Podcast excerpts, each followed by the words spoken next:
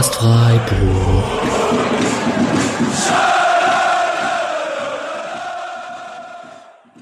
Dann, hallo und herzlich willkommen zur 140. Episode des Podcast Freiburg. Wir treffen uns hier zur großen Saisoneröffnung der Saison 22-23 vom SC Freiburg.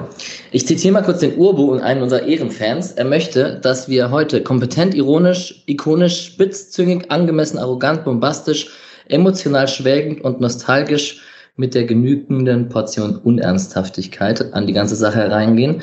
Äh, ich werde viele dieser Adjektive wahrscheinlich nicht schaffen heute, weil ich einen Kater meines Lebens habe, heute Fußball spielen musste und mir geht's einfach nicht so gut. Ich hoffe aber, dass der Rest der Runde mich hier durchträgt und ich mich auf meine Moderatorenrolle äh, konzentrieren kann und möchte als allererstes den wichtigsten hier des Vier, der Viererkette erstmal wieder begrüßen, weil der Mischer ist zurück. Hallo. Wie geht's dir? Ist alles in Ordnung? Erzähl mal und vielleicht freuen wir uns einfach gemeinsam, dass du Zeit und Lust und Motivation findest, hier wieder dabei zu sein.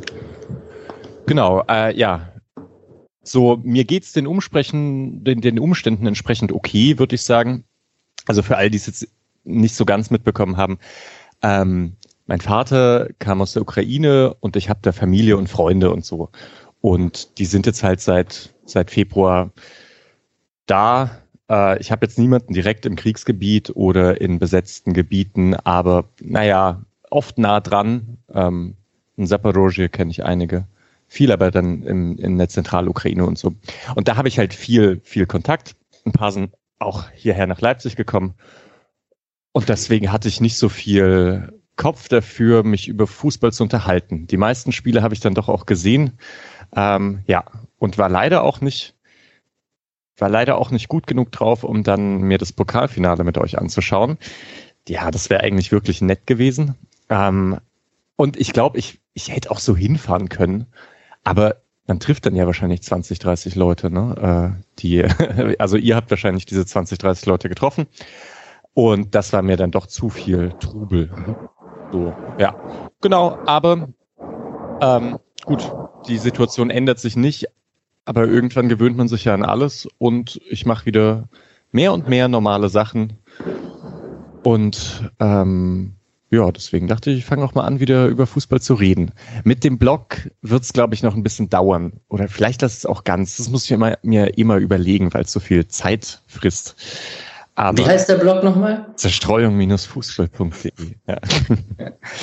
genau. Ähm, aber hey, das werden wir mal sehen. Ich lasse jetzt die Saison einfach auf mich zukommen und dann mal schauen, wie sehr es mich packt. Ja. Bisher, aber ich, also Testspiele schaue ich, macht Spaß alles. Und ich freue mich jetzt auf die kommenden anderthalb Stunden, zwei, ich weiß nicht, wie lange es gehen wird. Ja. Aber schön, euch alle wieder zu sehen. Das können wir, glaube ich, da spreche ich für uns alle, wenn wir das zu 100% so zurückgeben. Und ähm, hat ja auch die ein oder andere Stimme auf Social Media gegeben, die sich auch auf die volle Viererkette wieder gefreut hat. Ähm, ja, das muss ich übrigens noch sagen. Hier, Twitter habe ich ja auch lange nicht gemacht. Und dann kommen so die, mache ich die ersten ein, zwei Sachen auf Twitter und es ist wirklich süß, wenn alle so schreiben, hey, schön, dass du wieder da bist und so. Das freut mich wirklich sehr. Nette Bubble, auf jeden Fall. Sehr nette Bubble. Äh, ich komme gleich zu grünem oder rotem Pesto, Patrick. Ähm, Julian, ich habe ja immer so Einstiegsfragen hier am Anfang. Ähm, du kannst vielleicht von Kicktip erzählen und wie toll die App ist. und danke fürs Übernehmen. Ja, hallo Alex. Ähm, Ja, ich habe ich hab mich dran gemacht, äh, für besagte Bubble wieder das Tippspiel äh, einzurichten, weil ich nicht so ganz verstanden habe, dass Alex meinte, er hatte noch nicht die Zeit gefunden und ich dachte, das dauert so eine Minute, zwei Minuten, das dauert mehr als zwei Minuten. Kicktip ist eine fürchterliche App. Ähm, ich hab, aber ich habe es, glaube ich, hinbekommen, dass wir alle Freiburg-Spiele drin haben. Ähm, und das heißt, ihr könnt euch jetzt wieder bei äh, kicktip.de slash spotcast äh, einfach anmelden. Ähm, Link ist eigentlich nicht nötig und wir haben noch einiges an Plätzen, bevor das irgendwie ein Problem wird. Und genau, äh, das erste Spiel der zweiten ist jetzt schon drin. Das hat jetzt vielleicht nicht jeder gemacht, aber die potenziell vier Punkte werden zum Ende dann auch nicht rausreißen. Ähm, Gerade wenn man so mäßig tippt wie einige Leute in dieser äh, Podcast-Runde. Und dementsprechend äh, könnt ihr da noch sehr gut aufholen, glaube ich und äh, mit allen Bonusfragen, die ihr dann bis zum ersten Spieltag der äh, Herrenmannschaft äh, beantworten haben müsst. dem ist nichts mehr hinzuzufügen. Und jetzt komme ich an Patrick und wir hatten es gerade von der Bubbele und so. Und was ist denn jetzt eigentlich los mit dir, dass du rotes Pesto so lecker findest? ähm, also ich habe lang genug alleine gelebt, um, glaube ich, der Experte auf diesem, in diesem Bereich zu sein. Ähm, und ich muss jetzt auch dazu sagen, selber gemachtes grünes Pesto ist saugeil. Aber das, die normale Referenzmenge ist halt einfach Barilla Pesto und Barilla Pesto grünes Trash, Barilla Pesto rot ist pure Liebe. Deswegen im Regelfall auch einfach rot über grün. Und Alex, du hast dich heute mit Zitroneneis die Soße völlig für jede Diskussion über Geschmack disqualifiziert, von dem her ist das okay. Wir müssen das jetzt einmal hier klären in der Runde. Also ich bin Team grünes Pesto Zitroneneistee.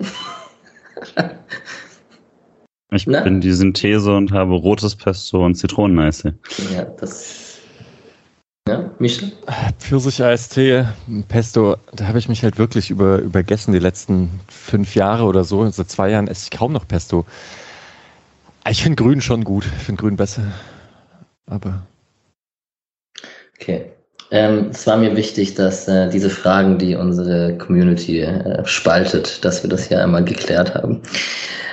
Wir haben ganz viele Sonderfolgen gemacht. Äh, spezieller Dank an Julian und Patrick, die das ein bisschen aufrechterhalten gehalten haben, auch in meiner äh, ab und zu stressigen Zeit. Vielleicht bin ich auch einfach am Wohnheulen, weil ich habe das Gefühl manchmal, dass Patrick zumindest und Julian auch gar nicht oft weniger zu tun haben als ich. Aber erstmal vielen Dank. Ähm, Sonderfolgen zu den Neuzugängen mit anderen Podcast-Gästen.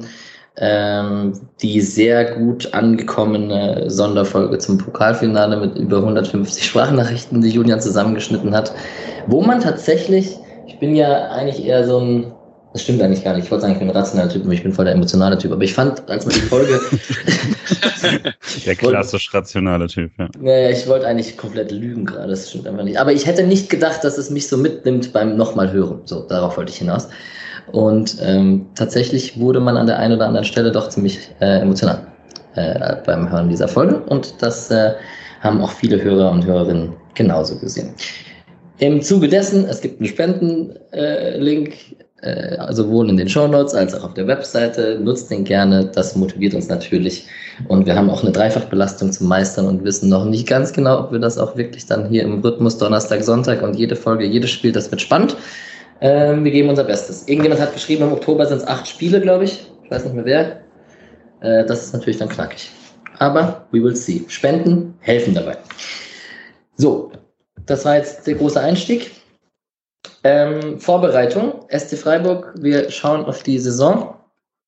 Ich habe mal kurz die äh, Ergebnisse aus der Vorbereitung runtergehackt. Das ist 0 zu 0 gegen Elversberg. Dann ähm, macht der SC ja gerne diese Doppeltests, dass alle auf viele Minuten kommen. Ähm, 4 zu 3 gegen St. Gallen, 3 zu 0 gegen Rayo Vallecano, äh, 1 zu 0 gegen Stade Rennes, 3 zu 3 gegen Strasbourg. Und jetzt geht's, also das war jetzt heute, das 3 zu 3 gegen Strasbourg? Gestern. Gestern? Siehst du mal, so viel habe ich gesehen. Das spricht nicht für mein Wochenende. Ähm, wer hat ihn am meisten gesehen? Ich glaube, das ist Mischa. Hat er zumindest getönt vor der Ja, Folge. ich glaube, ich habe alle gesehen, ja. Und? Schon. Ich finde es gut. Äh, ich fand insgesamt, genau, es wird halt immer besser. Ähm, ich, oh, aber Gesamteindruck ist immer schwierig. Also Gesamteindruck ist gut. Ich habe das Gefühl, insgesamt ist es noch ein bisschen offensiver.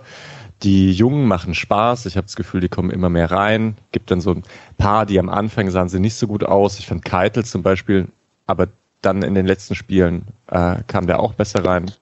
So in etwa, ja. Aber habt ihr nicht alle gesehen, oder wie?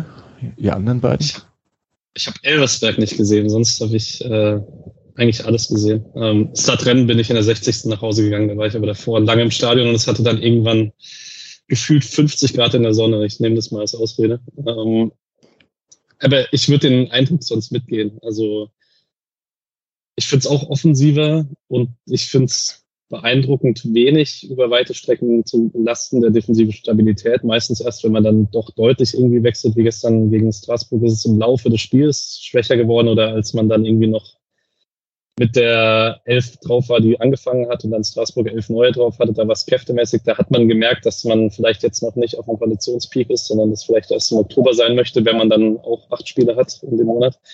Ähm, aber ich finde es ganz cool und ähm, ist halt krass, dass irgendwie alle Neuzugänge Bock auf richtig viel mehr machen. Also ich habe mehrere Highlight-Videos gesehen und ich schließe mich einfach mal an, was ihr gesagt habt. Und das fand das richtig. Ähm, ja, nee, ich habe hab nur so eine, eine vereinzelte Halbzeit, ansonsten mir ein paar Clips angeschaut. Aber das mache ich die meisten Vorbereitungen so. Und äh, vertraue ich da immer relativ komplett und das mache ich diesmal genauso wieder. Von daher weiß ich zum Beispiel, dass das eine fantastische Vorbereitung äh, von Doan war und das äh, ist eine, eine Meinung, die ich einfach absolut mitgehe, ohne es gesehen zu haben. Ja, in die Richtung gehe ich auch. Danke, Patrick und Micha. Ähm, mein persönlicher Tiefpunkt war natürlich die Höhlerverletzung in der Vorbereitung. Ähm, muss man natürlich an der Stelle gleich erwähnen. Aber ansonsten blickt man doch recht vorsichtig optimistisch auf die nächste Saison. Und das wollen wir auch ähm, direkt beleuchten, weil wir jetzt, jetzt die Mannschaftsteile durch und ähm, wollen mal die Positionen und die Spieler, die wir da auf den einzelnen Positionen haben, ähm, uns genauer anschauen und schauen, wer da auf Einsätze kommt und äh, für wen es eher schwierig wird und was wir da so erwarten. Ähm, wer ist denn unser Torwart-Experte? haben wir den? Ja, würde ich sagen. Ja, ist es so? Ja, Dann- schon am ehesten. Okay. Dann ähm, vielleicht noch kurz vorhergesagt, wir haben jetzt, wir gehen jetzt da von einer Viererkette aus, wie wir die einsortiert haben zumindest. Ähm, ist, wir haben es aber eigentlich nach Positionen sortiert und das äh, variiert eben im Spiel. Also das, das macht keinen großen Unterschied, im Tor sowieso nicht. Äh, Jahr eins nach Kronenberg ähm, wurde auch auf Twitter gefragt, ob man in den Vorbereitungsspielen schon da Unterschiede gesehen hat. Da wäre jetzt Julian der falsche Ansprechpartner, weil er die Vorbereitungsspiele nicht gesehen hat.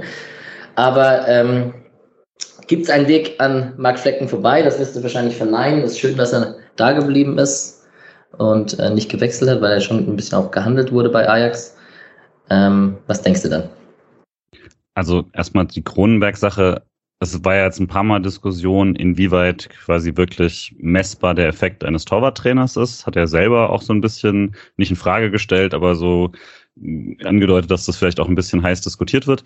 Gleichzeitig lässt sich natürlich einfach so das Resultat über die Jahre nicht leugnen. Ähm, und genau, also daher, ich würde jetzt nicht erwarten, dass sich das in Spielen wiedergibt oder so, äh, schon gar nicht in den ersten, sondern dass das dann als langfristiger Prozess, äh, wie werden Fehler quasi analysiert und sowas, äh, wird man dann schauen müssen, ob die interne Lösung dann genauso funktioniert. Ich bin da jetzt aber gar nicht irgendwie äh, groß pessimistisch erstmal, weil das, tatsächlich der große Standortvorteil Freiburgs ist ja, dass man diese gefestigten Strukturen immer hat und das greift eigentlich überall und dort eben auch wieder, äh, dass ich da jetzt nicht davon ausgehe, dass sich das radikal verändert. Ähm, bei Marc Flecken, was ja so vielleicht ein bisschen äh, Thema war Ende der Hinrunde, war, dass die Rückrunde schlechter war als die Hinrunde.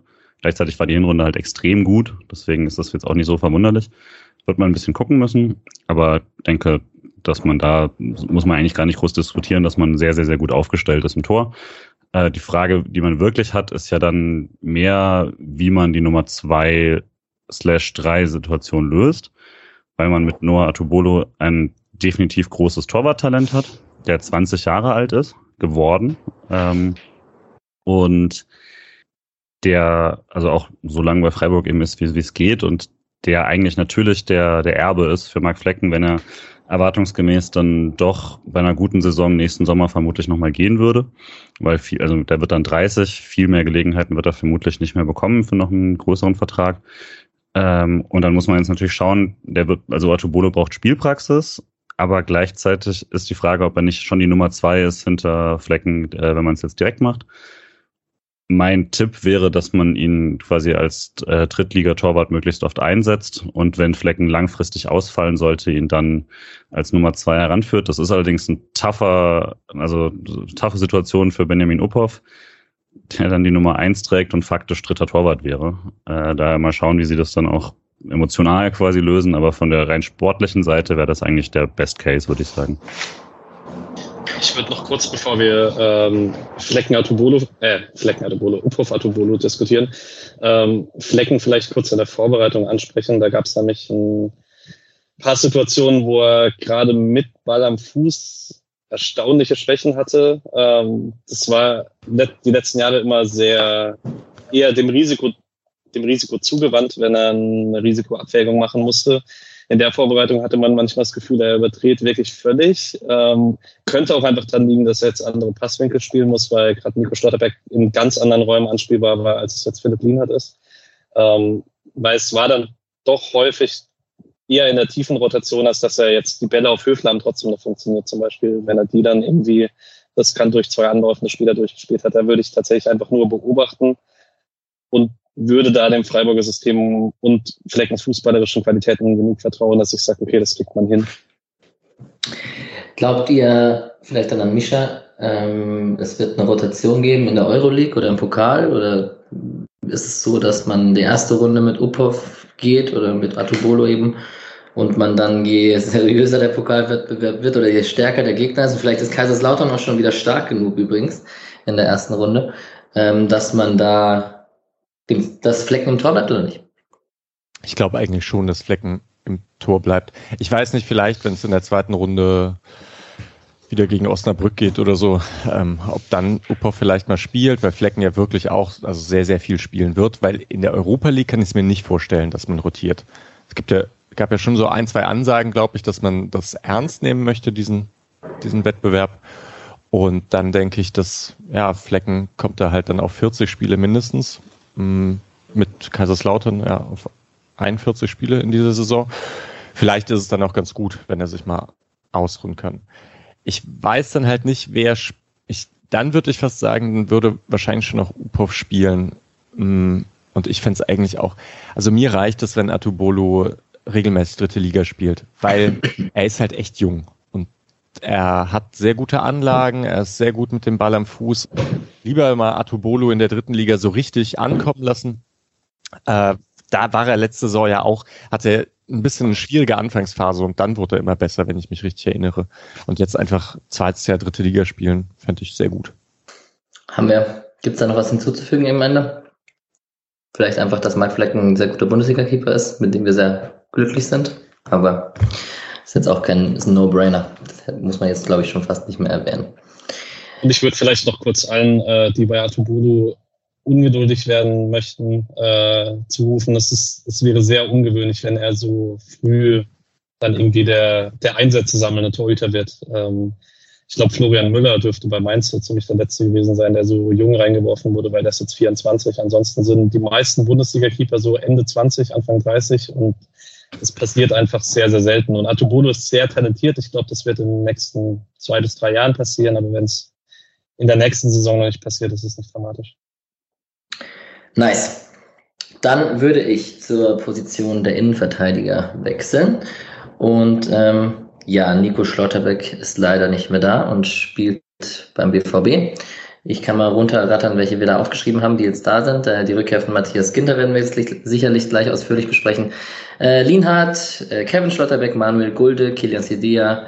Wir haben hier Lukas Kübler bei Dreierkette hybridmäßig noch mit draufstehen und äh, Kenneth Schmidt, Max Rosenfelder in Klammern aus der zweiten Mannschaft mit eventuell Potenzial. Ähm, Ginter, Rückkehr? Ich frage Julian, der ist der emotionalste. Frech von mir. Äh, ja, also ich weiß gar nicht, wir haben es ja schon ein paar Mal, eigentlich absurd, dass wir es mittlerweile so matter of fact quasi einfach so ab, abverhandeln, als wäre es halt passiert und äh, Freiburg äh, spielt nächste Saison mit einem 28-jährigen äh, äh, Weltmeister Innenverteidiger, der sehr, sehr viele Teams hätte auswählen können und zum SC zurückgekommen ist. Das ist schon noch immer ziemlich irre. Ähm, und mittlerweile haben sich Leute, glaube ich, teilweise so ein bisschen in Probleme suchen reingeredet mit, ja, aber hat keinen linken Fuß oder hatte eine nicht ganz so tolle Saison letztes, letztes Jahr. Und ich glaube, man muss da nochmal einen Gang zurückschalten, jetzt gerade in der Vorbereitung, sich nochmal in Gedächtnis rufen, dass Matthias Ginter jetzt wieder für den SC spielt und das, was für eine absolut irre Situation das ist. Ähm, selbst mal wirklich von dem ähm, quasi Stolz, den man quasi hat, wenn man einen Spieler mit aufgebaut hat und die Nostalgie, die dazukommt, wenn man das alles weglässt, ist das immer noch rein sportlich eine, eine wahnsinnig gute Situation. Und ich hoffe, dass man das jetzt nicht irgendwie als, oh, das hat er aber nicht so gemacht, wie Nico Schlotterbeck das gemacht hätte oder sowas ähm, verhandelt. Daher bin ich da einfach sehr, sehr, sehr glücklich, dass man äh, so eine extrem gute äh, Lösung schon mal hat. Und das dadurch wird es dann spannend, quasi, wie man das einsetzt, ähm, als Link, quasi äh, wer dann neben ihm den linken Innenverteidiger gibt oder wie das in Dreierkonstellationen aussieht und so. Das bin ich auch schon sehr gespannt drauf. Aber alle Probleme, Anführungszeichen, die sich daraus ergeben, sind Luxusprobleme, über die ich sehr, sehr glücklich bin. Und äh, die Möglichkeiten im Spielaufbau mit zwei so cleveren äh, und guten Innenverteidigern wie Lienhardt und Ginter sind auch für den SC einfach bombastisch und ich äh, freue mich sehr, sehr drauf, ihn wieder spielen zu sehen. Ihr habt alle das äh, lange Interviewformat von Ginter, das Podcast-Format, von wem war das? Also ich habe es gerade nicht auf dem Schirm. Mitgeredet. Ja, ja. Mitgeredet heißt der Podcast. Genau. Okay. Ähm, ja, da ging es, also ich habe es nicht gehört tatsächlich, deswegen frage ich so in die Runde, aber es ging ja auch schon darum, vielleicht jetzt nicht die beste Saison bei Gladbach, jetzt die letzte und findet er zu alter Stärke zurück, könnte man jetzt aus Freiburg-Sicht fragen. Ähm, was glaubt ihr denn? Also ich mache mir eigentlich wenig Sorgen. Ähm, ich fand es sehr krass, wie Streich bei der ersten Pressekonferenz, nachdem der Wechsel offiziell war, ja darüber gesprochen hat, dass sie auch viel drüber gesprochen haben, dass es nicht ganz gesund ist, die Belastung, die die letzten Jahre so war, weil Ginter ja auch gar keinen freien Sommer hatte und halt bei Gladbach immer alle Pflichtspiele durchgespielt hat, bei Dortmund davor sehr viel gespielt hat in den letzten zwei Jahren. Und jetzt hatte er mal einen vollen Sommer. Ich, klar, es wird jetzt wieder eine volle Saison. Allerdings, wenn er nicht zur WM fährt, dann ist ab November wieder relativ ruhig für zwei Monate und so. Ich denke, wenn man das belastungsmäßig steuert, kriegt man den Safe wieder hin. Und ich meine, es hat Gründe, warum in Freiburg Innenverteidiger traditionell so gut aussehen. Das liegt daran, dass man sie gut ausbildet. Das liegt aber auch daran, dass man Verteidiger in Freiburg ganz gut in gute Situationen bringt. Ist er direkt Spitzenverdiener? Letzte Ginterfrage. Das habe ich mich gefragt, ob er automatisch als 28-jähriger Nationalspieler der Krösus unter den SC-Spielern ist, trotzdem. Mich würde es jetzt nicht wundern. Also, ich meine, es wird ja in diesem, bei dem mitgeredet Podcast wird ziemlich viel über Geld gesprochen eigentlich auch. Das war interessant und Ginter hat das auch also sehr offen gelegt. Äh, äh, ja, da klang das so, als ob das jetzt nicht seine erste Priorität ist. Aber ich kann mir trotzdem vorstellen, dass er da am meisten verdient. Also ist halt auch da der Ausnahmespieler. Ich äh, konnte eigentlich noch gar nicht meine Begeisterung ausdrücken für diesen Ginterwechsel. Ich finde es auch unfassbar. Und ich glaube auch, also was er jetzt in der Vorbereitung fand ich ihn sogar ziemlich spektakulär. Also weil ich am Anfang hatte so ein bisschen im Kopf, es gibt diese Gegenüberstellung Nico Schlotterbeck als der spektakuläre, nach vorne gerichtete ähm, Spieler und Ginter, der so, ja, ein bisschen ein bisschen abgeklärter, ein bisschen defensiver ist. Aber ich, ich, weiß gar nicht, ob das so stimmt. Also der kann auch ziemlich spektakulär eins gegen eins und der rückt halt auch ziemlich weit nach vorne. Ich glaube, es wird interessant zu sehen sein, wie sich das Spiel dann jetzt ein bisschen verändert, dadurch, dass man jetzt einen rechts, eher rechts aufrückenden Innenverteidiger hat und links eher einen absichernderen. Und das, ja, ich, also das wird, glaube ich, ein bisschen was verändern, weil jetzt Kübler ja ist kein Günther, ne? Ähm, und die müssen jetzt vielleicht ein bisschen anders spielen. Mal sehen, dafür ja, geht Grifo ja immer sehr stark zurück und der Rechtsaußen geht meistens weit nach vorne. Naja, egal, auf jeden Fall äh, wird spannend zu sehen, wie sich das entwickelt. Genau, du hast schon angesprochen, ähm, wenn man von zwei Rechtswissen ausgeht, ist auf dem Papier auf jeden Fall das Duo erstmal Deblin hat und Matthias Ginter.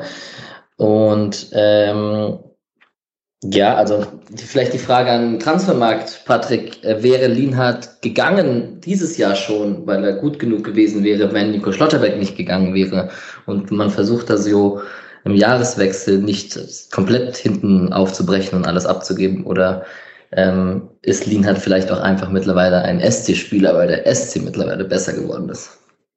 Ich würde zweiteres sagen. Ich würde sagen, vor drei, vier Jahren wäre das vielleicht eher so gewesen ähm, meine mich zu erinnern, dass das beim Ginter-Abgang doch so war, dass man die anderen nicht gehen lassen wollte auch noch. Das ist dann im einen oder anderen äh, Weg dann für die anderen nicht so gut ausgegangen.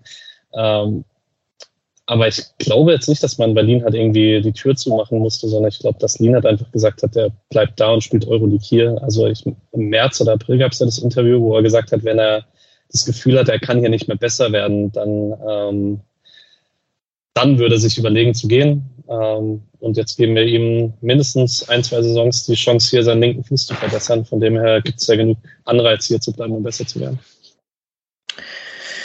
Und für die anderen wird es dann wahrscheinlich eher schwieriger. Äh, man kommt, man hat viele Spiele. Wir, wir haben jetzt die Dreifachbelastung schon mehrfach angesprochen. Das heißt, wahrscheinlich wird auch ein Kevin Schlotterbeck und auch ein Manuel Gulde kommt irgendwie immer auf seine Einsätze. Davon ist auszugehen. Ähm, ich kann mir trotzdem nicht vorstellen, dass wenn Ginter und Lienhardt komplett fit sind, dass da so unfassbar viel rotiert wird. Ähm, war auch eine Frage von ähm, User habe ich mir nicht aufgeschrieben äh, an der Stelle, aber war auf jeden Fall eine Frage, wie das dann mit der, mit der, mit der Rotation in der Innenverteidigung äh, vonstatten geht. Julian meldet sich. Äh, also an der Stelle kann man vielleicht auch mal darauf hinweisen, dass wir gerade ein Interview mit Kevin Stotterbeck hatten.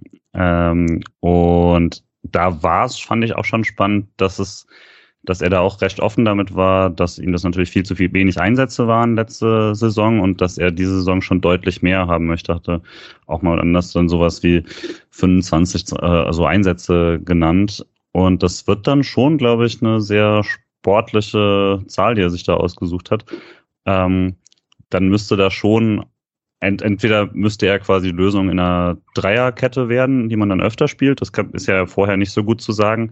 Das wirkt jetzt aber aktuell nicht unbedingt so, wegen werden wir dazu kommen, äh, den vielen Optionen, die man jetzt eben im äh, offensiveren Bereich hat, wo es dann schwierig wird, die alle zu integrieren.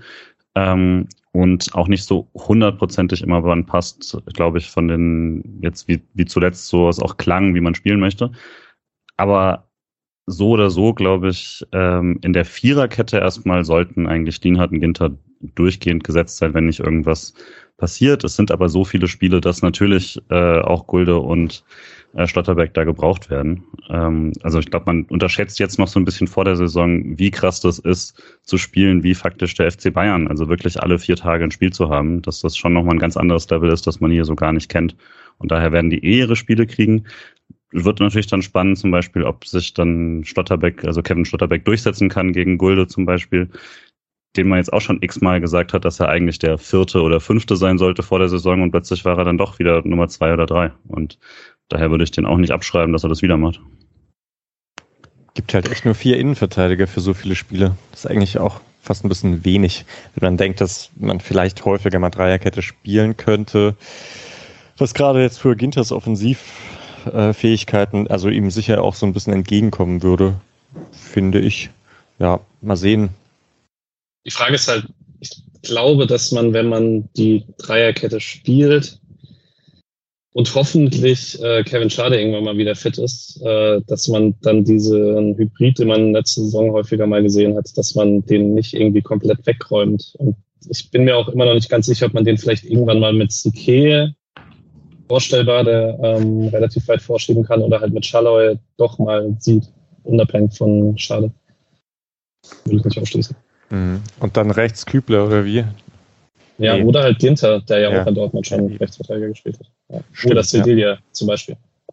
Der ja auch noch innen sein kann, ne? auch wenn das, wir haben jetzt ein paar Mal diskutiert, aber seine ursprüngliche Position ist das ja dann trotzdem oft gewesen und Streich hat die Option jetzt auch immer wieder mal genannt, selbst wenn Journalisten nicht danach gefragt haben, dass man ja auch noch Sidia da spielen kann auf allen möglichen Positionen.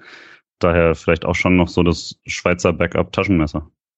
Ja, ich glaube nur, was klarer wird, ich habe mir gedacht, dass Ginter wirklich häufiger mal auf der 6 spielen wird. Ich glaube jetzt langsam nicht mehr dran. Also dafür müsste halt dann doch noch ein anderer Innenverteidiger kommen, damit man das machen kann. Also ihn da so vorzuschieben, einfach weil man sonst mit der Rotation Probleme bekommt. Schade, ich mochte ihn auch als Sechse. Ich würde fast behaupten, dass Keitel in den Testspielen schlecht genug war, dass man über, dieses, äh, über das vielleicht trotzdem nachdenken könnte. Mal sehen. Juti, dann äh, switch ich zur nächsten Position und ähm, aufgrund der Personalie Hugo Sique mixe ich jetzt den Rechtsverteidiger und den Linksverteidiger zusammen, ähm, weil das jetzt in der Vorbereitung sich eventuell herauskristallisiert, dass der den Linksverteidiger Backup zu Günther macht, mit Fragezeichen versehen. Äh, ich glaube, Christian Günther ist die Personalie, die am schnellsten besprochen ist, weil der spielt, wenn er fit ist. Und der Traktor aus Tennenbronn lässt sich keine Minute nehmen, wenn er spielen kann, auch in der Euroleague und auch im Pokal nicht. Das kann ich mir irgendwie nicht vorstellen. Oder wird er mal rausgenommen in Euroleague? Im sechsten Gruppenspiel, wenn man durch ist, vielleicht, aber sonst nicht. Wenn man sicher Erster ist, meinst du? Ja, genau. Okay. Ähm, ja, was glaubt ihr? Günther spielt. Fertig. Also Ja, wird schon sehr, sehr viel spielen. Aber ich bin auch gespannt mit der Hinrunde. Kann ich mir eigentlich fast nicht vorstellen, dass er in der Hinrunde dann 23 Spiele macht. 24 mit Pokal, 25. Und Fährt das potenziell vor einer WM, genau. Also das wäre die Frage, ne? Dann äh, auch, ob man ihn dann völlig überrennt sozusagen damit. Aber also bisher hat noch keiner Günther vom Platz gebracht. Also es, es, es wäre eine, eine harte Wette zu sagen, dass er deswegen äh, mehrere Spiele freiwillig quasi Anführungszeichen verpasst. Aber eigentlich muss man, weil das ist halt wirklich ein verrückter Spielplan. Und Grifo hatte ja schon diese Wir haben zu viel gespielt äh, These aufgestellt, die klar für ihn nochmal anders gilt als vielleicht für einen unzerstörbaren Christian Günther. Aber trotzdem war das ja schon auch was, was für Günther auch gilt, dass er einfach nicht, also letztes Jahr schon zu viel gespielt hat und jetzt hat man nochmal mindestens sechs Spiele mehr. Das ist dann schon so, dass man eigentlich wechseln müsste. Aber mal gucken. Vielleicht holt, nimmt man ihn mal hin wieder zur 60. raus oder so. Das wäre halt Mhm. schon auch ganz interessant. Ja. Man führt ja jetzt auch als SC Freiburg öfter Spiele in der 60. als dass man noch, ne? Also vielleicht hat man sie ja schon geclosed quasi. Hm. Ja, okay. Ja, Und dann- lass es mit der Arroganz. Sequem oder Siki? Weil ich fand Ich ich- schon auch ganz gut. Also ich, ja, ich, und ich ärgere mich eigentlich mit Siki auf links, aber ja. Ich weiß nicht, vielleicht hat dieser eine Zweikampf gegen Aue heute mal wieder gezeigt, wie weit weg ist der Quim noch von Profi-Verteidigungsverhalten ist. Ich weiß nicht. 35 Sekunden gespielt, ne? Ich habe es gar nicht gesehen. Also ich habe dann später ein bisschen zugeschaut, aber ich habe erst in der 20. eingeschaltet. Also äh, für all die es nicht gesehen haben, äh, Sequem hat in der 35. Sekunde im ersten Spieltag äh, der Saison die rote Karte bekommen. Und der die er zum großen Freistoß. Teil selber verschuldet hat auch. Also das ist, also es war keine Notbremse, die er ziehen musste, weil jemand anderes was Schlechtes gemacht hat, sondern er hat einen Ball schlecht angenommen und ist dann irgendwie so halb in diesen Körper reingestolpert und dann, ja. naja, Ah, wie bitte. Hey, aber er war halt mit dem Ball wirklich ganz gut. Also das sah dann. In den 34 Sekunden? oder? Nein, nein, in der Vorbereitung. Ja, okay. In der Vorbereitung, er hat doch auch da ein Tor vorbereitet von, ich weiß nicht, weiß gar nicht mehr von wem, wo er dann, er zieht ganz oft dann von links außen eher in die Mitte mit dem Ball und dribbelt dort eigentlich ganz gut. Äh, und das sieht alles irgendwie wieder etwas spritziger aus wie letzte Saison, nachdem er so lange verletzt war und dann irgendwie immer so gehemmt wirkte. Und naja, ich, gute Anlagen hat er, finde ich. Also, ja, warum nicht hin und wieder mal ab der 60. reinkommen? Ja, ähm, Sique, ich hatte es schon angesprochen, wurde jetzt in der Vorbereitung ein bisschen auf LV getestet und hat das viel gespielt. Ähm, ich finde es ja bei dem interessant, man merkt schon, dass der Rechtsfuß ist und der macht als Linksfuß immer diese geschaufelten Flanken. Also wenn man einfach nur den Fuß drunter bekommt, dann fliegen die in so einen hohen Bogen rein, anstatt dass äh, wenn äh, beim starken Fuß, also das sind keine Günther oder Raum-Hereingaben. Ähm, vielleicht auch ein anderes Element. Vielleicht sind die leichter für Gregoritsch zu köpfen. Wir werden sehen. Aber, ah, ich habe Gregoritsch gesagt. Ich wollte Gregal sagen. ähm, genau. Hugo Sique, und jetzt kommen wir dann auch gleich zur Rechtsverteidigerposition, weil da ist es auch ein Hauen und Stechen und wir haben Lukas Kübler, Kilian Sedea und Johnny Schmid. Äh, Till hat gefragt, ob Schmid dieses Jahr endgültig seinen Stammspielerposten verliert oder seine Position verliert. Ähm, was denkt ihr? Er ist im Mannschaftsrat, ne? Ja, Wenn, also das hat vielleicht nichts zu sagen, aber gut. bei aller ähm, quasi Sympathie, die ich immer habe für Spieler, die schon sehr, sehr lange beim SC sind und sich da sehr viel verdient haben, wäre es ein schlechteres Zeichen, würde ich sagen, für den Saisonverlauf und die Mannschaftsentwicklung bei Freiburg, wenn er jetzt besonders viel spielt, weil dann würde das sowohl über Küblers Saison als auch über Sikes Saison nicht so viel Gutes sagen letztlich und dann auch über, also äh, vielleicht eben über so eine Hybridposition schade und sowas.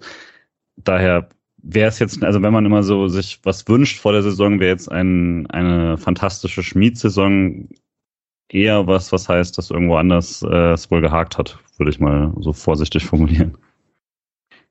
Und ich weiß nicht, ich denke, Mischa könnte mir zustimmen. Schmid war schon erschreckend schwach in der Vorbereitung in allen Spielen. Da hatte man schon das Gefühl, da fehlt sehr viel von dem, was ihn früher gut gemacht hat. Ja, und jetzt gegen Straßburg hat er auch so, ist ein Einlaufduell gegangen, war halt echt schon vor dem Verteidiger, aber hat es dann nicht geschafft und wurde dann, wurde dann noch abgelaufen. Er ist echt ein bisschen langsam geworden. Äh, er wurde jetzt fast immer vorne eingesetzt. Und ich glaube eigentlich, das kann schon irgendwie eine ganz gute Rolle sein für ihn, dass, äh, dass er öfters eingewechselt wird auf der rechten Seite. Es müssten halt mal ein paar nach links jetzt langsam von den Spielern. Kann ja nicht sein, dass Grifo durchspielt und rechts äh, sind vier Spieler, die sich abwechseln. Ja. Und als Rechtsverteidiger müsste er dann ja also einfach in Rotation gehen. Auch, auch da wäre es, glaube ich, nicht schlecht, wenn die nicht immer durchspielen. Und vielleicht noch kurz, weil wir jetzt über Siki ein bisschen drüber gegangen sind. Ähm, wenn man sich das Kicker-Interview mit ihm anguckt, ich glaube, wenn jetzt eine Saison entsteht, in der man einen offensiv starken Rechtsverteidiger sucht und dann spielt da Schmid statt Sique, dann ist das, glaube ich, nicht unbedingt die Entwicklung, die man da sehen möchte, wenn Sique langfristig in Freiburg funktionieren soll. Und ich fand ihn halt mit Schwächen defensiv gerade so in den Zweikampf reinzufinden. Ich finde, im Zweikampf selber ist es dann okay bei CK, aber man hat manchmal so ein bisschen das Gefühl, er hat nicht so richtigen Timing, wann er einen Zweikampf soll und wann er lieber einen Gegenspieler stellt und so weiter. Aber gerade offensiv ist es halt echt schon sehr gut sehbar, ein richtiger Punch, wenn man CK dann bringt rechts hinten oder links hinten. Und ich finde ihn auch, also seine Flaggen von links, Alex, du hast schon recht, die sind so ein bisschen komisch gelupft und so, aber sie kommen halt echt gut an. Also das ist schon ganz gut. Und in der Vorbereitung, er hatte halt dieses eine Spiel, wo er dann auf rechts geschoben wird und dann macht er noch zwei Vorlagen. Das war schon wirklich sehr, sehr gut. Äh, ich hoffe auch, dass er das so rüber retten kann. Allerdings ist Sildilia in der Vorbereitung halt auch ganz gut. Und der hat vielleicht dann eben nicht diese Anlagen im Passspiel und äh, in der Flanke, aber körperlich eben sehr, sehr gute Anlagen und ähm, ist super schnell, zweikampfstark ja, also, aber eigentlich ergänzen sie sich ganz gut. Also Seke eben eher nach vorne und Sildilia eher die körperliche Variante. Der ist auch gerne mal vorne. Ich hatte jetzt, also jetzt gegen Straßburg war es auch so, dass er ein, zwei Mal sich, glaube ich, sogar für einen langen Ball nach vorne äh, bewegt hat und dort dann ins Kopfballduell gegangen ist und ich weiß gar nicht, wer rechts vorne gespielt hat, etwas weiter hinten war. Ja, aber seine Flanken sind, glaube ich, nicht so hammer, wenn ich es richtig im Kopf habe. Ich glaube halt, wenn man so einen Saisonstart hat, wo der nicht so richtig läuft, dann wird es sehr tough für Sike, egal wie er jetzt gerade so ein bisschen drauf ist, weil das dann defensive Fehler sind dann das, was Streich als erstes abstellt grundsätzlich, wenn irgendwie Freiburg in größere Probleme gerät. Und dann sind Spieler, die da gegen den Ball Schwächen haben, oft diejenigen, die dann zurückstecken. Das heißt, ein guter Saisonstart insgesamt würde Sikes äh, Einsatzzeiten vermutlich deutlich verbessern. Aber Rückstände vielleicht auch. Noch, ja. ja, maybe. Ein letzter Punkt noch, äh, der vielleicht auch noch dafür spricht, warum es ganz sinnvoll ist, ihn links auszubilden. Wir haben jetzt vorhin kurz darüber gesprochen, ob Günther Pause bekommt. Wenn er Pausen bekommt und man möchte diese ein bisschen Asymmetrie im Spiel beibehalten, dass man links sehr, sehr hoch schiebt mit dem Außenverteidiger, damit vorne Grifo oder Weißhaupt ins Zentrum können, dann kannst du das mit dem Sekir halt ziemlich problemlos machen. Oder mit einem Ezekwem, aber da habe ich so meine Bedenken, ob das halt so gut funktioniert.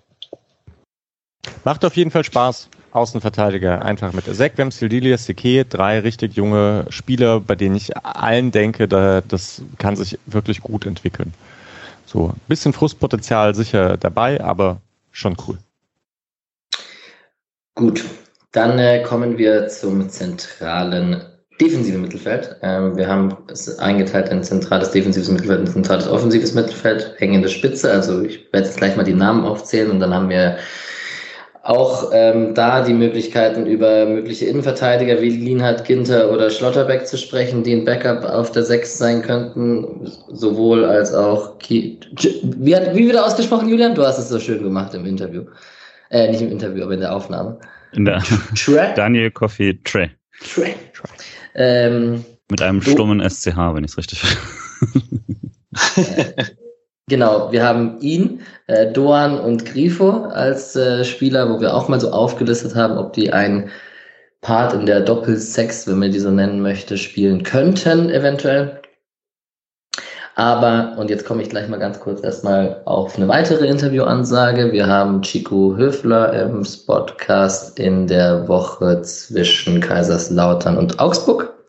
Äh, das ist schon gesettelt. Da werden wir direkt mit ihm sprechen können, was er so über die Bundesliga-Saison und über die Dreifachbelastung mit Euroleague und ähm, nach dem Spiel werden sicherlich auch über das Kaiserslautern-Spiel sprechen und nach Augsburg schauen. So, das, das freut mich, dass das schon mal geklappt hat. Und der ist ja gesetzt. Da müssen wir ja, glaube ich, nicht um den heißen Brei reden. Da sehe ich einfach Nicken bei den anderen. Ähm, der liebe Urbu hat äh, gesagt, dass ihm aufgefallen ist, dass in der Vorbereitung sowohl Höfler als auch Eggestein die abkippende Rolle gespielt haben. Also, dass das nicht nur Höfler gemacht hat, sondern auch Eggestein gemacht hat. Ähm, und Patrick, ich komme wieder auf dich zu, weil du bist der Transfermarktexperte und da auf der Position ist vielleicht ein Neuzugang noch ausstehend. Weil Stand jetzt ist es ähnlich wie in der Innenverteidigung, wenn ich mir die Position anschaue und man könnte direkt sagen, Höfler und Eggestein sind gesetzt, wenn nichts weiter passiert und Keitel, Wagner müssten sich eher hinten anstellen. Das wäre zumindest so die Erwartung. Würdest du mir da zustimmen? Ich würde teilweise zustimmen. Ich würde sagen, dass die ähm, Innenverteidigung insofern ein bisschen anders ist, dass man, glaube ich, die Backups äh, bedenkenloser reinschmeißen würde als auf der Doppelsechs. Ich mag Robert Wagner sehr gerne. Ähm, ich mag Yannick Keitels erste Spiele der letzten Saison sehr gerne. Ähm, ich mochte Keitel jetzt leider in der Vorbereitung gar nicht. Es gab nur ein paar kurze Phasen, wo ich es ganz okay fand, aber letztlich hat er, finde ich, in jedem Vorbereitungsspiel immer wieder Phasen gehabt, wo es wirklich nicht gut aussah. Und Robert Wagner sah zwar in der Vorbereitung ganz gut aus, aber ist halt noch unglaublich jung. Ähm, da weiß ich nicht, wie groß das Vertrauen von Streich im Zweifelsfall ist. Andererseits war das Vertrauen in Schade letztes Jahr auch relativ hoch. Ähm, vielleicht kommt ja dann eine Überraschung ab und zu mal. Aber ich würde mich schon freuen, wenn man da noch jemand findet. Und zwar inzwischen auch wäre es mir relativ egal, ob man jemand findet, der dann die sechs oder der die acht spielt. Ähm, bin mal gespannt. Ich kann mir auch so oft wie Hartenbach betont, dass man da was machen möchte, kann ich mir fast nicht vorstellen, dass nichts passiert. Vielleicht wird es halt spät. Ähm, ja. Ich, darf ich noch eine Sache sagen zu Abkippen Höfler und Eggestein? Ähm, mir ist es extrem aufgefallen im Spiel gestern gegen Straßburg. Ähm, ich fand Eggestein letzte Saison oft nicht so gut, wenn er abgekippt ist. Das sah jetzt besser aus. Er hatte da, finde ich, ein bisschen besseres Gefühl. Und es hat halt einen Vorteil, nämlich wenn Höfler abkippt, ist meistens der ähm, Verbleibende der Doppel-Sechs in einem super engen Raum, weil da halt dann irgendwie die Angriffsreihe steht, dann schiebt schon das zentrale Mittelfeld von Gegner nach und so weiter. Da ist einfach super wenig Platz. Und da war eigentlich die letzten Jahre sowohl Eggestein als auch Santa Maria oder Haberer war da ganz oft einfach nicht anspielbar. Das war einfach ein toter Raum. Und gestern gab es so ein paar Situationen, da war dann Eggestein abgekippt und Höfler war in diesem engen Raum mit fünf Leuten um ihn rum und er wurde halt trotzdem angespielt, weil das halt trotzdem löst, weil Höfler einfach sehr, sehr gut ist auf engem Raum.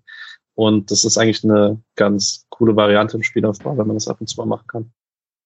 Ja, ich finde es auch sehr dünn auf der Position, einfach weil ich würde äh, vielleicht, also ich habe so eine leicht andere Einschätzung bei Keitel. Ich fand, das ging so äh, mehr und mehr bergauf und ich finde Keitel gegen den Ball einfach recht gut. Und bei Wagner sieht man Anlagen, aber da würde ich sagen, der ist echt schon ein bisschen, also ein bisschen weiter weg. Man merkt, er hat nicht die Vororientierung. Er ist oft dann überrascht, wenn ein Gegner doch nochmal von der anderen Seite kommt und dann äh, ist er technisch auch nicht ganz so, ganz so stark, dass er das super gut auflösen kann, egal mit welchem Fuß, egal wie er zum Ball steht, sondern dann braucht er irgendwie noch einen Kontakt und verliert den Ball. Also das wird schon gut irgendwann, aber jetzt vielleicht noch nicht deswegen, ja, auch, und Eggestein hat ja eh, also Eggestein wird, glaube ich, häufiger mal ausgewechselt und hat manchmal Probleme, die 90 Minuten ganz gut durchzugehen. Deswegen, ich finde Höfler Eggestein eigentlich eine super gute Doppelsechs. Ich glaube, sie werden etwas defensiver sein als, äh, als letzte Saison, einfach weil vielleicht die Außenverteidiger etwas höher rücken werden. Das hatte irgendjemand mal von euch auch geschrieben, glaube ich, in der WhatsApp-Gruppe. Ja, äh, das dachte ich auch. Und ja, aber man muss rotieren halt irgendwie. Ja, zu Wagner vielleicht, also es ist ja schon so, dass es, also gefühlt finde ich, einfacher ist, einen jungen Schade reinzuschmeißen, weil es eine Außenposition ist, wo man nicht so viel kaputt machen kann. Und das zentrale Mittelfeld ist auch Kreisliga Alex, äh, eine neuralgische Position, wo es ein bisschen länger dauert, vielleicht einen 18-, 19-, 20-Jährigen mit noch nicht so viel Erfahrung reinzuschmeißen. Also habe jetzt keine Studie dazu und ich wüsste es nicht, aber gefühlt ist das ja schon wirklich so, dass auf der Position äh, nicht so schnell man mit 18, 19, 20 spielt als auf anderen Positionen. Ähm, Würde dir zustimmen, wenn Schade nicht auch einen Schiedenspieler gespielt hätte letztes Jahr. Sonst, ja.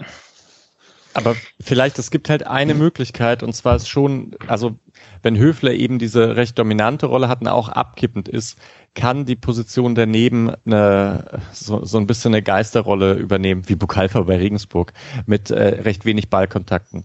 Also wenn Höfler abkippt und eben in diesen zentralen Sechserraum ist eigentlich, will man da gar nicht dann hinspielen, sondern da steht dann Keitel einfach nur so rum und kann sich vor allem und, und rückt dann manchmal mit vor, rückt mit auf, um äh, vielleicht sogar für Kopfbälle in den Strafraum zu kommen oder so.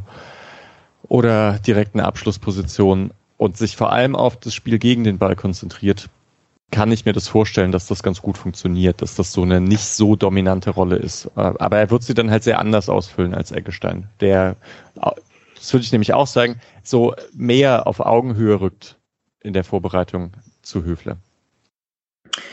Gut, ähm, Berg Zwucke, den kennen wir auch aus Berlin, ähm, hat äh, die These in den Raum geworfen, dass man, also er hat an die letzte Euroleague-Saison erinnert und hat äh, den Darida-Wechsel, der in der Euroleague-Quali noch gespielt hat für seinen alten Verein, bevor er dann zu uns kam.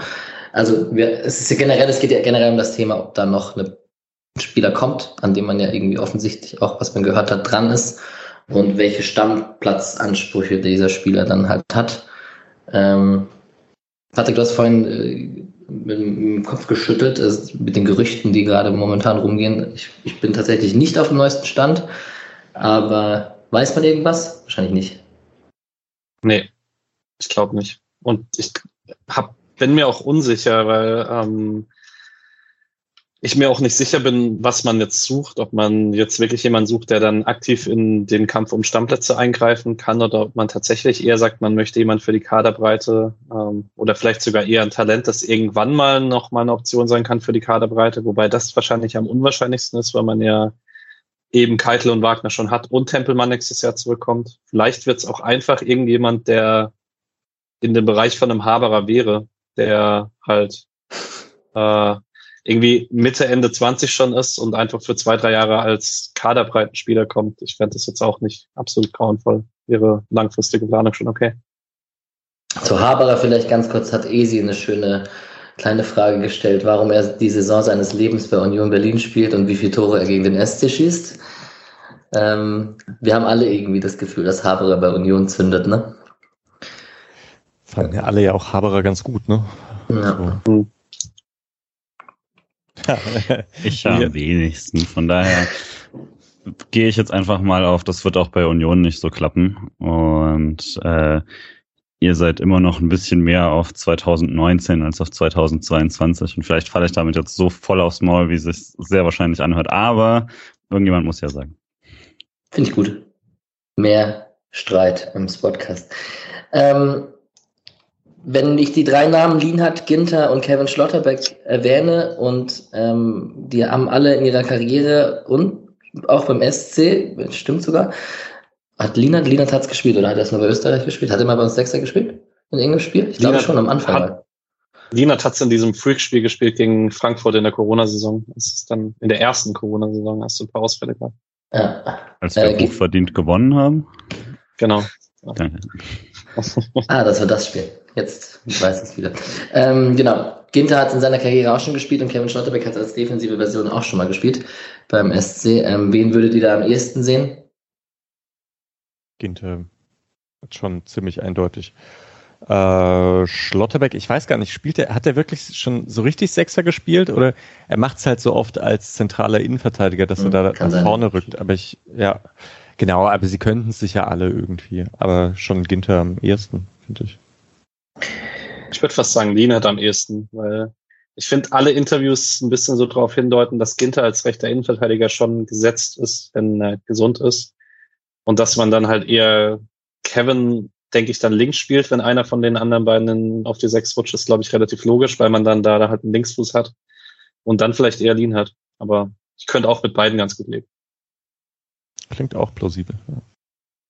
So, kommen wir zum offensiveren Part. Urbo hat geschrieben, sehr wirbelige Offensive mit Doan und Tre und Jeong und etc. Ähm, wie, ob das zugunsten der, der, der Ordnung und der Struktur vorne, also nicht zugunsten, sondern ob, ob das die Struktur gefährdet, so ähm, hat Obo gefragt. Und wenn ich jetzt hier die Listen durchgehe, ist es ziemlich schwierig, da äh, zentrales offensives Mittelfeld slash hängende Spitze, haben wir zusammengefasst, rechts außen und links außen irgendwie alles auseinanderzuhalten, weil ein Grifo auch zentral spielen könnte oder ein Jeong auch außen spielen könnte und so weiter und so fort. Also das haben wir alles schon gesehen.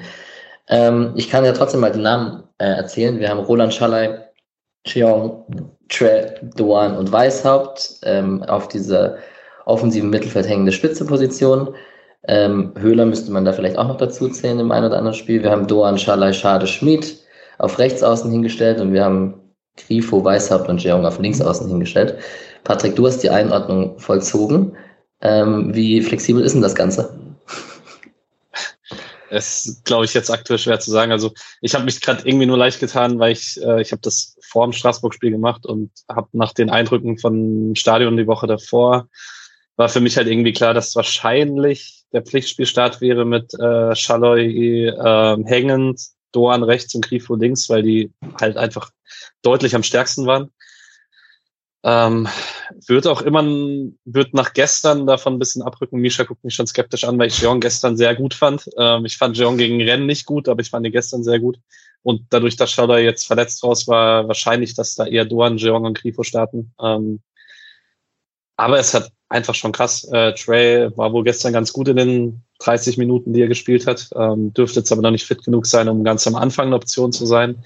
Und allgemein ist es einfach eine krasse Luxusbesetzung. Ähm, ich meine, man hat jetzt trotzdem ganz vorne gesehen, wie schnell das gehen kann, ähm, dass sich dann mal welche verletzen und es nicht mehr so Luxus ist. Aber wenn da noch Schade zurückkommt, dann äh, wird es ab und zu ein paar taffe Entscheidungen geben.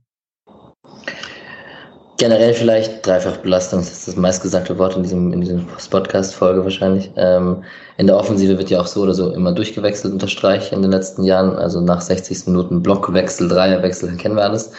Und ähm, wenn man dann noch die Rotation dazu hat, dann hat man einfach auch, braucht man auch viele Offensivspieler auf diesen vielen Positionen.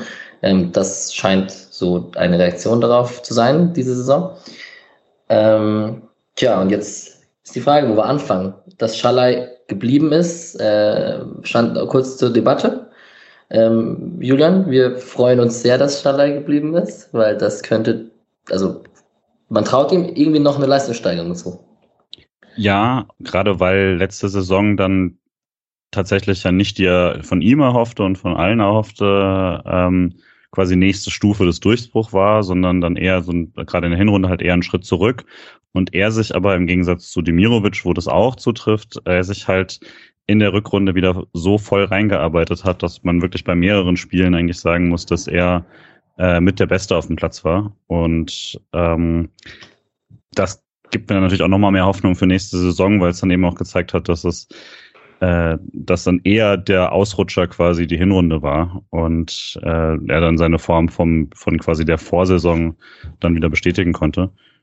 Und er halt auch das ist, was ich mir von Jeong so ein bisschen erhoffe, dass mich jemand, der nach ein paar Jahren dann plötzlich die Ruhe und die Souveränität und die Konstanz gefunden hat, ähm, über einen längeren Zeitraum dann und deswegen, also ich sehe an ihm wenig Wege vorbei, gerade weil er dann auch, auch wenn wir in den Mannschaftsteilen noch nicht sind, einer derjenigen ist, den man körperlich auch einfach in die vorderste Reihe schieben kann. Ähm, und der da auch als Mittelstürmer agieren kann, weil er sich da auch durchsetzen kann auf verschiedene Arten und Weisen und nicht einfach abgestellt werden kann, wenn er, weil er körperlich äh, sich dann nicht durchsetzt oder so und mittlerweile auch die Abschlussstärke hat. Also äh, man gewöhnt sich ja immer so ein bisschen an die Leute, die schon länger da sind und hat dann noch den, den verliebteren Blick auf die Neuzugänge oder auf die spannenden und jungen äh, Talente und sowas. Aber ein 25-Jähriger, der jetzt mehrfach so gute Leistungen gezeigt hat, ähm, denke, das wird auf, wird auf jeden Fall mit die meisten Einsätze da bekommen. Myrdral hat gefragt, ob ähm, für Doan ein Weg vorbei an Shalai und Jeong. Ob, es, ob das so einfach wird für ihn. Ähm, wenn man die Vorbereitung gesehen hat, würde man ja fast sagen, Mischa Patrick, dass Doan äh, ziemlich schnell in die Startelf das ein oder andere Mal rücken könnte. Ja, Ich habe den auch ziemlich unterschätzt, muss ich zugeben. Also ich weiß noch, ich glaube, ich habe sofort geschrieben, dass es ein ziemlich gute, also guter Dribbler ist und so weiter, aber so, naja, gegen den Ball halt nicht so toll. Und da hat Nick mir sofort widersprochen. Und er hat absolut recht. Also Dorn ist gegen den Ball stark, Jeong auch. Äh, und die beiden sind, finde ich, auch ziemlich schlau im Anlaufen und im Gegenpressing.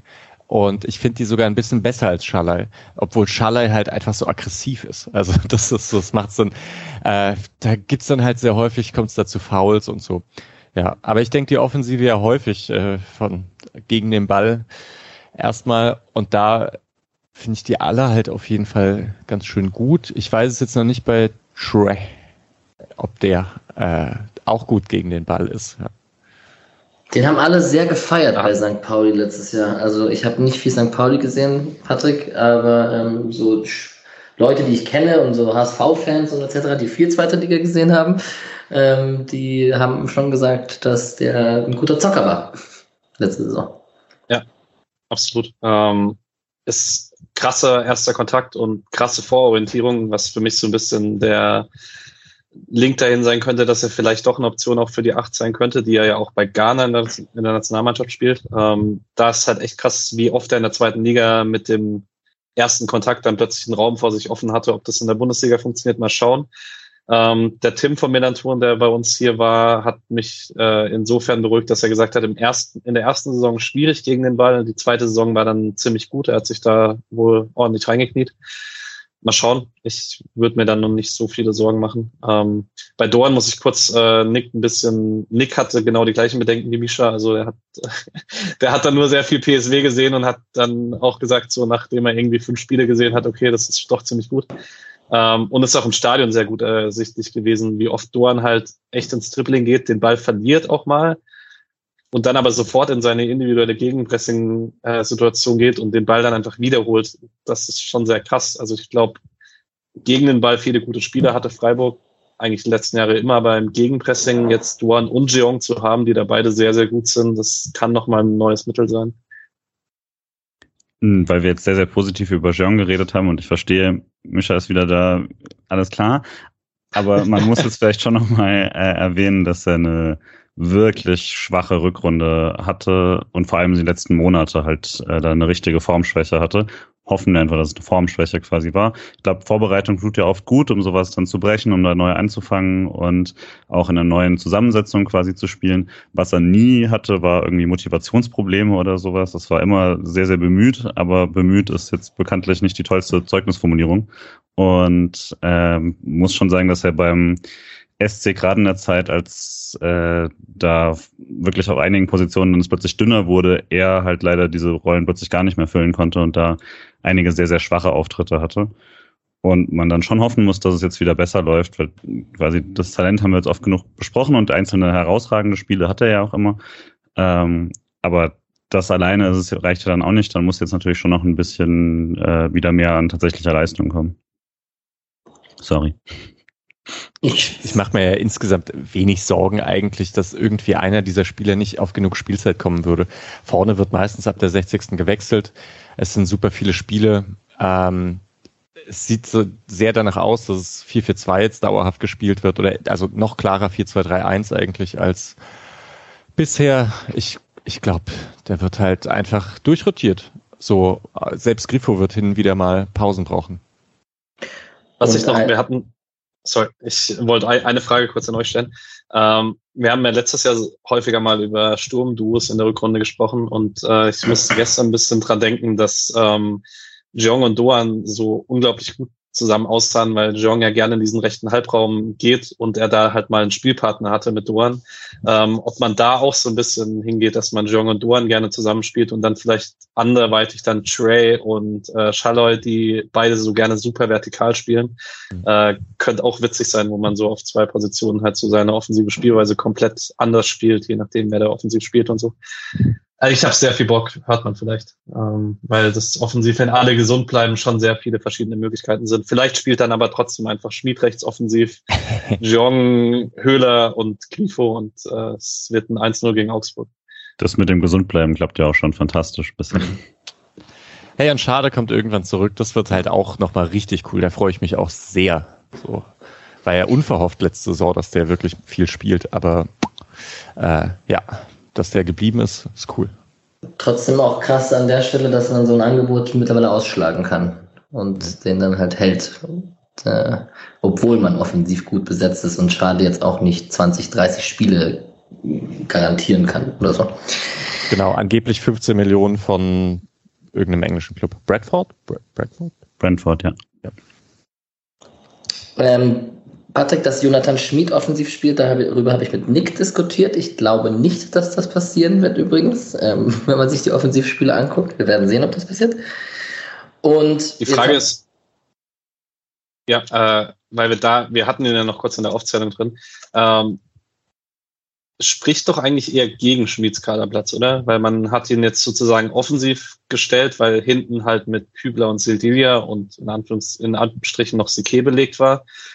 Und ist jetzt halt offensiv reingefallen, weil dann hinter Doan äh, Schade gefehlt hat, beziehungsweise Schalloy dann zentral gespielt hat und dann hat Schmied halt diesen offenen Posten besetzt. Also ich finde jetzt auch, dass die Spiele rechts offensiv nicht unbedingt dafür gesprochen haben, dass er da jetzt viele Spiele macht. Vor allen Dingen, weil er gegen Renn dann auch derjenige war, der für Burkhardt rausgegangen ist und so. Ähm, ja, ich meine, manchmal sehen Trainer ein bisschen was anderes, aber das war schon sehr offensichtlich in der Vorbereitung, dass da einiges fehlt aktuell. Und dann haben wir noch zwei Personalien, über die wir gar nicht gesprochen haben. Also vielleicht erwähnt man ganz kurz, dass Lukas Höhler bei diesen Spielern äh, wohl eher den Stürmerposition, um die Stürmerposition kämpft mit Gregoritsch, Petersen und Burkhardt und Höhler hat ja auch oft jetzt mittlerweile die hängende Spitze oder hat auch manchmal auch auf Außen ausgeholfen. Ähm, das äh, scheint, also ich glaube, das ist nicht weit hergeholt, wenn man sagt, das wird weniger passieren nächstes Jahr. Ähm, es sei denn, da widerspricht mir jemand. Ähm, und dann haben wir noch zwei Personalien, über die wir gar nicht gesprochen haben. Und äh, das ist auch ein bisschen, die hängen auch ein bisschen miteinander zusammen, weil Vincenzo Grifo ist sowieso gesetzt. Das ist wahrscheinlich bei nachher stellen wir uns die Frage, wer am meisten Scorer hat in der Saison. Da ist Grifo auch wieder hoch im Kurs. Ähm, und wenn Grifo immer spielt, hat nur Weisheit hat wenig Chancen, da äh, auf viele Minuten zu kommen. Und wird da, bei dem wird es wahrscheinlich nicht über Joker hin Einsatz hinauslaufen. Wenn nur Weisheit glaubt man auch irgendwie, oder habe ich immer noch das Gefühl, dass er auch in der dritten Liga noch ein paar Mal äh, zum Einsatz kommen wird. Wie seht ihr das? Ich würde ein bisschen widersprechen. Also der wurde jetzt schon ganz gut integriert, fand ich ähm, äh, in, der, in der Vorbereitung. Ich frage mich halt immer mit dem gegen den Ball, ob das so richtig ausreicht. Und ähm, ja, es gibt auch noch andere Probleme gleich, wenn er Grifo-Ersatz sein soll. Aber er, er wurde halt als Zehner ganz hin wieder eingesetzt und auf links außen und er ist im Dribbling und so einfach, einfach super stark.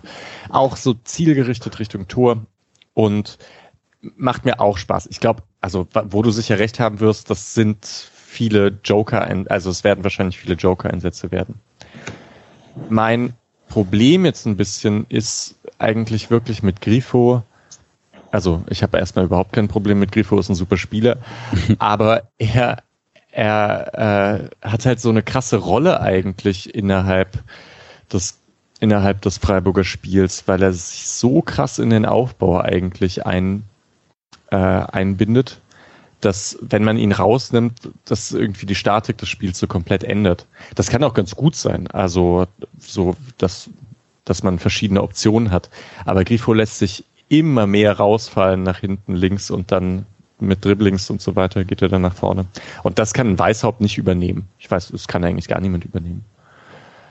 Ja, könnte mir vorstellen, dass die Spiele ohne Grifo vielleicht eher die Dreierkettenspiele werden, ähm, mhm. weil es dann ein bisschen einfacher wird. Ähm, Weißhaupt vielleicht noch ganz kurz. Ich, ich wäre ja persönlich schon happy, wenn diese Joker-Einsätze, die zu erwarten sind, weil er da einfach sehr gut ist, letztes Jahr hatte er super wenige Minuten. Wenn das halt dieses Jahr viele halbe Stunde äh, Joker-Einsätze werden statt zehn Minuten und dann glaube ich, dass er in der halben Stunde auch oft ziemlich viel Impact haben wird. Gut, dann haben wir, glaube ich, alle Namen durch und ich würde auf den Mittelstürmer gehen. Und da haben wir die vier Namen, die habe ich vorhin gerade kurz schon erwähnt: Höhler, Gregau, Petersen und Burkhardt. Ähm, Burkhardt hat heute gespielt, glaube ich, bei der zweiten. Ähm, bei der zweiten Mannschaft, genau. Und wir haben da ja, vielleicht fangen wir kurz damit an, dann ist das einmal abgehakt, Demirovics Abgang zu Augsburg äh, zu verkraften oder auch nicht zu verkraften. Ähm, Patrick, du hast provoziert mit, soweit habe ich den Tor übers, also da habe ich den Schuss hingeschossen im Pokalfinale und hast ein paar Wunden aufgemacht äh, bei Demi. Ähm, das war aber Spaß, oder? Ja, also ich, ein bisschen, ein bisschen, ja. Ähm, ich finde es persönlich super schade, weil ähm, Schade. So, oh, ein, ja. einmal musste es sein. Sorry, Julian. Okay, ähm, ich mochte Demi sehr gerne in den äh, zwei Jahren, die er hier war. Ähm, das zweite Jahr war sportlich ein bisschen enttäuschend, aber rein menschlich, glaube ich, Demi war sehr beliebt rund um die Mannschaft. Ich fand ihn vom Auftreten her eigentlich auch immer ganz sympathisch. Ähm, und ich finde es halt echt schade, ähm, dass jetzt super viele ihn halt mit diesem letzten Schuss in oder den letzten zwei Schüssen in Berlin dann hier in Erinnerung behalten. Und ich glaube, egal wie positiv man Demi gesehen hat, diese zwei Momente werden einfach für die meisten die prägnantesten bleiben und leider nicht irgendwie diese coole erste Saison. Ähm, ja, ich hoffe, er findet in Augsburg sein Glück. Ich hoffe, er schießt 20 Tore und Augsburg steigt ab. habe gar nicht so viel anderes zu sagen, äh, außer noch, dass wir, also ich habe ja noch mit den Augsburgern gesprochen und auch der beim Puppenquetz-Podcast. Und ich glaube, er wird es soweit schwer haben, als dass er jetzt eben Gregoritsch ersetzt, der da seine beste Saison seit vielen Jahren gespielt hat, während er gerade von einer schwachen Saison kommt. Und ähm, dann, egal wie viel du in den Spielaufbau mit einbringst und wie viel schöne Weiterleitungspässe du spielen kannst, die vielleicht sogar ganz gut passen können zu Augsburg, je nachdem, wie sie das dann machen, ähm, wirst du natürlich trotzdem an deinen Abschlüssen gemessen als Stürmer. Und gerade das war dann jetzt schon das größere Problem der letzten Zeit und eigentlich schon dauerhaft nur vorher konnte das durch andere Sachen sehr gut ausgleichen. Ähm, da wird es auf jeden Fall, glaube ich, schwer haben, sich da direkt äh, zu integrieren. Und das muss dann schon relativ gut laufen, damit das für Augsburg direkt als Erfolg gilt. Ich finde es immer noch ein bisschen crazy, dass man eins zu eins getauscht hat, einfach wegen dem jungen Alter von Dimirovic und dem höheren Alter von Gregoritsch. Ähm, hätte ich eigentlich erwartet, dass man da noch ein bisschen was drauf bekommt. Aber spricht dann vielleicht auch dafür, dass man beim SC nicht mehr so die Perspektive gesehen hat. Ja, das kann ich kann ich mir auch vorstellen, weil er ja dann doch einfach dieses Problem hat, dass sein Kopfballspiel einfach grauenhaft ist und zwar also mit dem Rücken zum Tor wie auch ähm, zum Tor hin und das ist für einen Stürmer halt irgendwie nicht gut, finde ich zumindest. ähm, und ja, ich glaube, ich werde eher so im Kopf haben, ich glaube, er hat dieses, dieses Spiel beim 5-1 gegen Köln oder so, wo er so super gut war, wenn ich das richtig im Kopf habe. Genau, aber auch eher diese Weiterleitungsbälle auf Schalay und ich kann mir vorstellen, dass er die jetzt auf Vargas spielen kann hin und wieder, deswegen das wird schon, wird schon okay. Hab schon gehört, er macht jetzt eine Doppelspitze mit Hahn. Ähm, ist halt schon bitter, dass er Augsburg Fußball spielen muss. Naja. Aber ich finde Gregoritsch ziemlich gut, weil der halt mit dem Kopf so gut ist. Und das, und zwar eben beides. Also ich würde ja sagen, Petersen ist ja beim Kopfballspiel ganz gut, wenn es ums Tore schießen geht. Höhler ist beim Kopfballspiel sehr gut, wenn es darum geht, lange Bälle festzumachen. Gregoritsch kann eigentlich beides ganz gut. Und ich finde, ich finde den Tausch halt schon, schon gut für Freiburg auch. Ich finde den auch sehr gut. Ähm, ich weiß gar nicht, ob wir, das haben wir gar nicht im Vorgespräch gesprochen, ob ihr so bold, also so Predictions, Vorhersagen, so absurde Vorhersagen mitgebracht hat zu der, zu der Folge. Aber ähm, gut, ich sehe schon mal einigen. Ähm, eine davon, bei mir, ist es, äh, dass Gregoritsch äh, plus 15 Tore macht und wir endlich mal einen Stürmer in unseren, also Bundesliga-Tore, und wir einen Stürmer haben, der endlich mal wieder zweistellig trifft und das auf nicht so vielen Schultern aufgeteilt werden muss, wie es doch auch zuletzt war. Der letzte ähm, war CC, oder? Der mehr als 15 gemacht hat? Ich glaube, Petersen hat es in einem Jahr gerissen. Ich bin mir aber nicht ganz sicher. 15 Tore? Musst du nachschauen. Warte. Rede dir weiter, das kriege ich raus. Ja, ähm, auf jeden Fall, ich äh, finde Gregoritsch ganz cool und der hat einen guten linken Fuß und ist gut im Kopfballspiel und ich freue mich drauf, dass er da ist. Und auch wenn das auf Kosten von Lukas Höhler Minuten geht, ähm, ich habe ja vielleicht einen neuen Liebling und nenne ihn dauernd Krieger, dann bin ich auch zufrieden. Ähm, Petersen hat in 17, 18, 15 in der Bundesliga und drei im Pokal gemacht. Wow. Dann, Patrick, red doch gleich weiter über Nils Petersen. Till hat gefragt, wie wird sich seine Rolle entwickeln. Ähm, könnte schon sein, dass er auch auf Einsätze kommt äh, in der in der Euroleague und in der Dreifachbelastung. Aber also, was glaubst du denn? Ich war mir vor der Höhlerverletzung ein bisschen sicherer. Ähm, ich kann jetzt unabhängig von der zukünftigen Rolle, könnte ich mir gut vorstellen, dass er in Kaiserslautern startet, weil das so ein Petersen-Spiel sein könnte. Ähm, und sonst dachte ich eigentlich echt, dass es so sein könnte, dass man Gregoritsch und Höhler halt häufig rotiert als Startelfspieler. Und dass egal wer startet, Petersen halt seine 20 bis oder 15 bis 30 Minuten als Joker bekommt, wenn er fit und spritzig ist und vielleicht ab und zu mal ein Startelfspiel. Dadurch, dass Höhler jetzt halt bis September, Oktober, November, wissen wir nicht, je nachdem, wie konservativ man die Rückkehr behandeln kann, ähm, raus ist, weiß ich halt nicht. Ich weiß nicht, ob man in jedem Spiel Schalloy spielen lassen möchte. Ich glaube, dass es äh, sehr streichtypisch ist, dass man einen Spieler haben möchte, den man für, wenn nötig, lange Bälle als Zielspieler hat. Ähm, den hat man halt nicht, wenn man da vorne mit Jong und Schalloy spielt. Ähm, deswegen glaube ich, dass er schon gucken möchte, dass von Anfang an eigentlich meistens Gregoritsch oder Petersen spielen. Und dann könnte ich mir schon vorstellen, dass man diese Saison relativ häufig doch Petersen sieht. Ist halt auch ein guter Spieler. Ja, absolut. Dann, also es ist wirklich mit den langen Bällen immer ein bisschen schwierig, aber ach, wenn man so riskant eigentlich die Viererkette spielt wie bisher, dann wird man vielleicht gar nicht so viel lange Bälle spielen. Auch. Es war jetzt auch mit den Vorhersagen, fand ich immer insoweit schwierig, als dass es jetzt in beide Richtungen oft schief ging, wenn man gesagt hat, wie jetzt Petersen den das nächste halbe Jahr spielen wird oder so.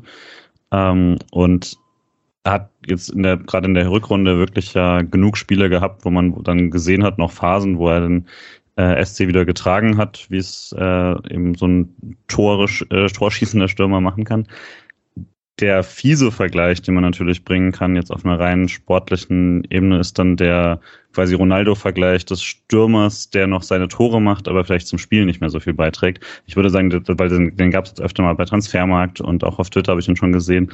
Ähm, mein, den Unterschied, den ich zentral machen würde, ist der vom eigenen Anspruch, weil bei Petersen immer klar ist, dass äh, sein, dass er immer noch genauso versucht, äh, gegen den Ball zu arbeiten und ähm, sich ins Spiel noch äh, reinzusetzen, wie es wie es soweit es geht. Ob es dann körperlich immer reicht, ist halt dann die andere Frage. Ähm, aber es ist sicherlich nicht so, dass er sich da irgendwie rausnimmt. Und trotzdem denke ich, für viele Startelf-Einsätze wird es dann doch schwer, wenn die anderen fit sind, weil ja, man, man sieht ja dann eben schon, dass das Freiburger Spiel einfach ein anderes ist, wenn er vorne nicht den gleichen Druck machen kann, ähm, den jetzt sowohl Gregoritsch als auch Höhler eigentlich machen können. Ich freue mich erstmal trotzdem wahnsinnig, dass er noch das, das Jahr auf jeden Fall da ist. Und bisher war es immer so, dass er äh, sich seine, seine Zeit immer wieder zurückgeholt hat. Und wenn er fit ist und ähm, auf dem gleichen Niveau der Rückrunde spielen kann, wird er auch gerade mit den vielen Spielen äh, genug Chancen bekommen. Und Tore schießen muss halt auch noch einer und dafür hat man ihn ja dann. Gut, dann muss ich wahrscheinlich ein paar Worte zu Lukas Höhler sagen. Ich hatte ein bisschen äh, Angst. Also ich, um, um ganz ehrlich zu sein, auch weil er so spät Karriere, Zünder etc. ist, nie groß verletzt war und so hatte ich ein bisschen Schiss im ersten Moment, dass das ein krasser Karriereknick für ihn sein könnte. Ähm, Patrick hat mich belehrt, dass ein Mittelfußbruch äh, gar nicht, oft, oft gar nicht so lang dauert äh, in, der, in der Heilungsphase. Jetzt muss man schauen, du hast vorhin schon gesagt, man weiß nicht genau, wie lange es dauert und wie konservativ man das behandelt. Ja, und ansonsten, Höhler hat ja immer gespielt, wenn er fit war und war sehr wichtig gegen den Ball. Ob das in der nächsten, im nächsten Jahr so bleibt, ähm, also Dreifachbelastung der Spielstil von Höhler lässt sich wahrscheinlich auch gar nicht durchziehen. Ähm, Donnerstag, Sonntag und ähm, Gerade deswegen ist es wahrscheinlich wichtig, Alternativen zu haben. Ja, und, vielleicht auch gerade. Das ist natürlich sehr schade. Ja. Vielleicht auch gerade deswegen wird man es eher konservativ behandeln, weil ich glaube, dass du ihn nach einem. Er, er war jetzt nicht selten derjenige, der als Joker so krass reinkam und den großen Impact hatte und ähm, mit einem frischen Bruch oder halt frisch verhalten Bruch willst du ihn vielleicht dann nicht sonntags, donnerstags immer spielen lassen, sondern dass man da eher langsam anfängt. Ja, ich meine, die Saison hat halt tatsächlich den großen Vorteil, ja, es wird zum Anfang hart, aber dann ist halt vor ab 15. Spieltag und dann K.O.-Phase Euroleague und DFB-Pokal ist dann halt nochmal die große Pause durch die WM und Freiburg hat da nicht so viele WM-Fahrer. Gut, hat noch jemand, will man Nishan Burkhardt noch erwähnen in dieser Auflistung oder ist der tatsächlich jetzt wieder einen, hat einen Schritt zurück gemacht und ist jetzt eher wieder ein Spieler für die zweite Mannschaft? Dafür dürfte er dann ziemlich teuer sein, wenn er einen Profivertrag hat, oder? Fragezeichen? Ken, kennen wir nicht genau die Zahlen, aber ist das vielleicht einer, der ja auch noch ein Abgang sein könnte oder ein Leihspieler potenzieller? Leihspieler zweite Liga ist natürlich schon eine Option wahrscheinlich. Aber ach ja, ich weiß nicht, vielleicht reicht's ja auch doch noch. Vielleicht kommt er dann. Also er hatte jetzt schon in der Vorbereitung, dann ist er reinrotiert immer wieder. Und ich fand es auch nicht schlecht. Der ist halt geradlinig, hat so eine Tororientierung. Wenn der jetzt sich in die zweite Mannschaft, in die zweite Mannschaft geht und dort dann in den ersten zehn Spielen irgendwie sechs Tore macht, dann denke ich, ist er auch relativ schnell wieder im Kader dabei irgendwie. Gut, dann haben wir alle Positionen durchgequatscht. Ähm, wir werden Lesitas Wunsch nach zwei Stunden, alles andere kann sie nicht ernst nehmen, definitiv schaffen, wahrscheinlich, wenn das so weitergeht. Ähm, Ubo hat noch eine interessante Frage gestellt, wer nach äh, Nico Schlotterbeck äh, der Lautsprecher des Teams wird und ob man diesen, ob, ob dieser fehlt, so ein bisschen. Ähm, hat da jemand eine Meinung von euch dazu? Ist, ist die Mannschaft zu still? Ich würde eigentlich sagen, nein. Flecken, oder? Sorry. Ja, also ich glaube, das Problem bei sowas ist dann immer, der, der Torwart ist es ja oft, aber der Torwart ist halt gleichzeitig nicht da draußen quasi auf dem, auf dem Rest des Platzes. Das ist ja dann, war ja oft die Diskussion schon früher bei lauten Torhütern. Ähm, ich, also haben ja sehr, sehr viele drüber gesprochen, dass es der Mannschaft gut getan hat. Ich würde jetzt halt sagen, letzten zwei Jahre eigentlich schon ist äh, Vinci Grifo der nach außen wird er jetzt nicht so viele Ansagen raushauen, das ist ja jetzt nicht ganz der Typ für, aber das, also ich fand es jetzt bei immer auffällig, dass wenn es nochmal eine, ähm, man bespricht sich nochmal im Kreis oder man äh, sagt nochmal was vor dem Spiel oder irgendwie sogar zur Verlängerung oder so, äh, dass es halt immer Grifo war, der da eingeschwör, eingeschworen hat und ähm, der da offensichtlich auch so die, die Ansagen nach dem Spiel gemacht hat und so. Daher mache ich mir da jetzt eigentlich wenig Sorgen, dass man da ähm, jetzt irgendwie jetzt ein riesiges Vakuum hätte. Weil es wirkte mir jetzt nicht so, dass Nico intern quasi diese Rolle schon übernommen hatte, sondern dass es einfach ganz cool war, dass jemand mit so einer breiten Brust dahin gegangen ist. Aber ich glaube, so das vom Mannschaftsgefüge her ist das jetzt kein gigantischer Bruch. Ich mochte halt immer bei, bei Nico Schlotterbeck, dass, dass das so was sehr Positives hatte bei ihm, ähm, diese Lautstärke. Weil ich glaube, eben Günther und Grifos und Flecken, die sind auch alle irgendwie sehr laut, aber die können sich halt vor allem aufregen, wenn irgendwas nicht so gut funktioniert und sind jetzt gar nicht unbedingt die, die alle so nach vorne pushen oder nach einer guten Aktion, dass dann irgendwie sich da so selber und die anderen feiern oder so.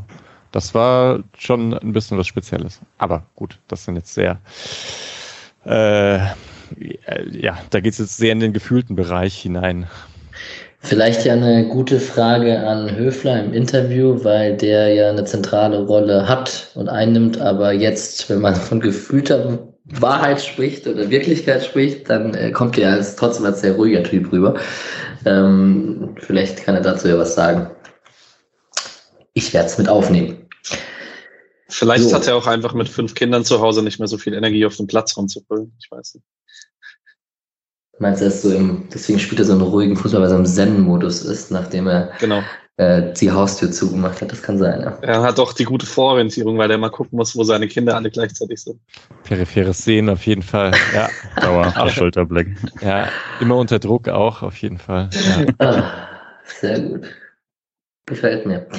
Ähm, wir haben jetzt einen Punkt Taktik, wir haben aber schon unfassbar viel Taktik besprochen, während wir über die Positionen gesprochen haben.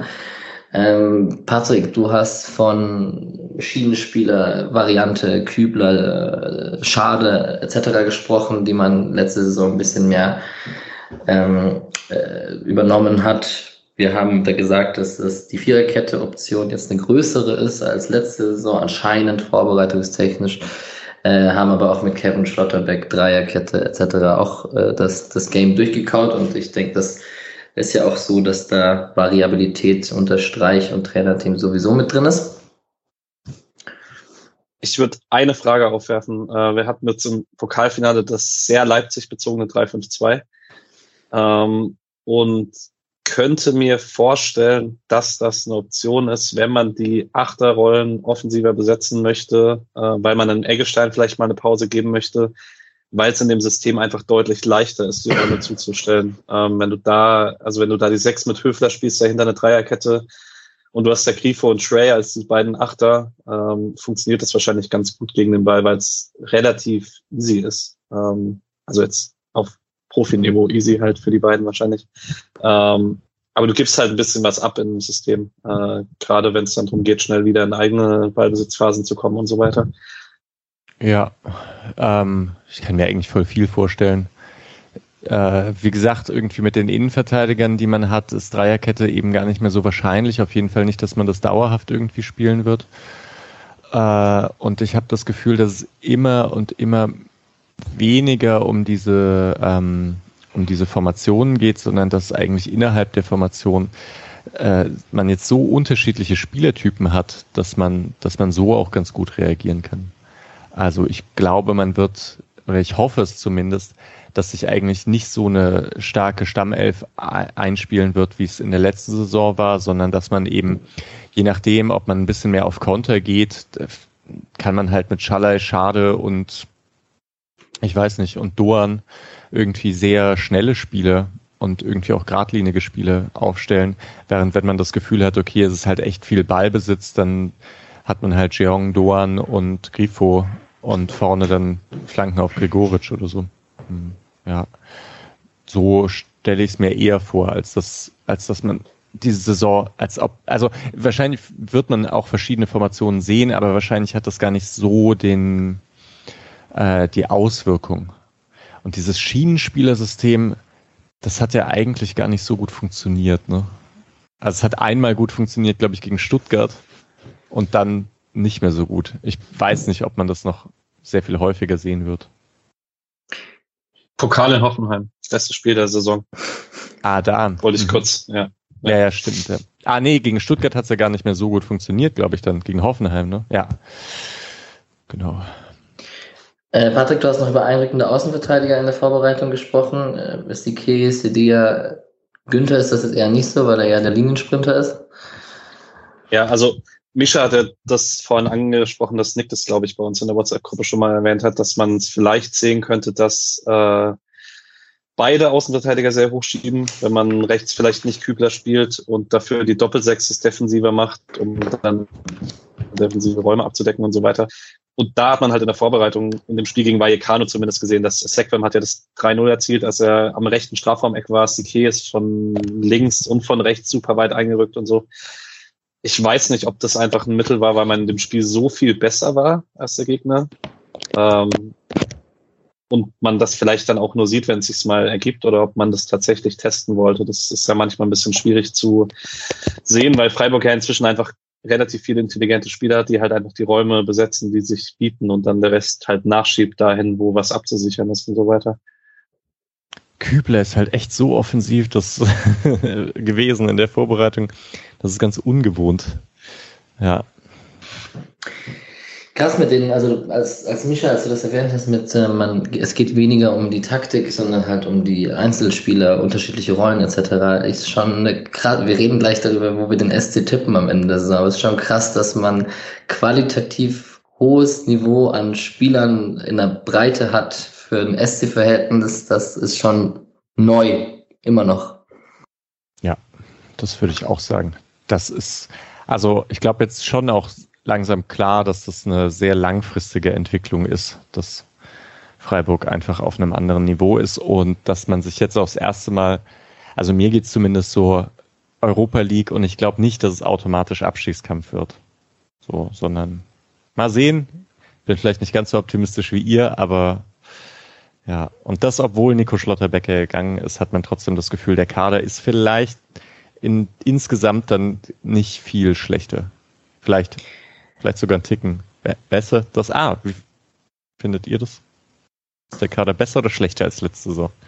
Also ich rein jetzt quasi so Sommerpause Papier würde ich eigentlich auch mitgehen und sagen, der Kader ist doch jetzt ein besserer. Also ähm, die, der eine große Abgang, dem stehen dann doch mehrere sehr gute Zuge, äh, Zugänge äh, gegenüber. und also jetzt zumindest für jetzt den Saisonstart ist Gregoritsch gegen Dimirovic jetzt kein mieser Tausch oder sowas und dann hat man immer noch äh, Trey, Dorn und Ginter dazu bekommen. Also fällt jetzt schwer zu sagen, das ist ein schlechterer Kader. Das, das würde nicht heißen, dass es eine gleich gute Saison wird. Das ist was anderes. Aber vom Kader her mache ich mir jetzt auf jeden Fall sehr wenig Sorgen, dass man sich irgendwie verschlechtert hat. Und man hat ist sogar auch breiter geworden. Und ähm, Sachen wie Verletzungen, Sachen wie Spielplan, so werden das durcheinander werfen. Aber ich würde schon mitgehen und sagen, dass das eigentlich jetzt so in Saisonvorbereitung stand der beste Kader, an den ich mich erinnern kann. Aber vergiss Haberer nicht. Der war yeah. auch da. Ja. Und es gibt halt auch, also letzte Saison gab es fast keine Verletzungen. Ja, andererseits sind jetzt die Jungen einfach deutlich näher dran schon mal an dem Kader, äh, an, an der Startelf, als sie es letzte Saison waren. Deswegen gleicht sich das irgendwie wieder ein bisschen aus. Ja. Nee, aber hast schon recht. Vielleicht ist schon, schon der beste Kader. Ja, eigentlich jetzt ein perfekter Übergang, weil wir gerade darüber gesprochen haben, oder Michael, du hast gesagt, so optimistisch wie uns wirst du uns nicht, äh, wirst du nicht tippen, vielleicht.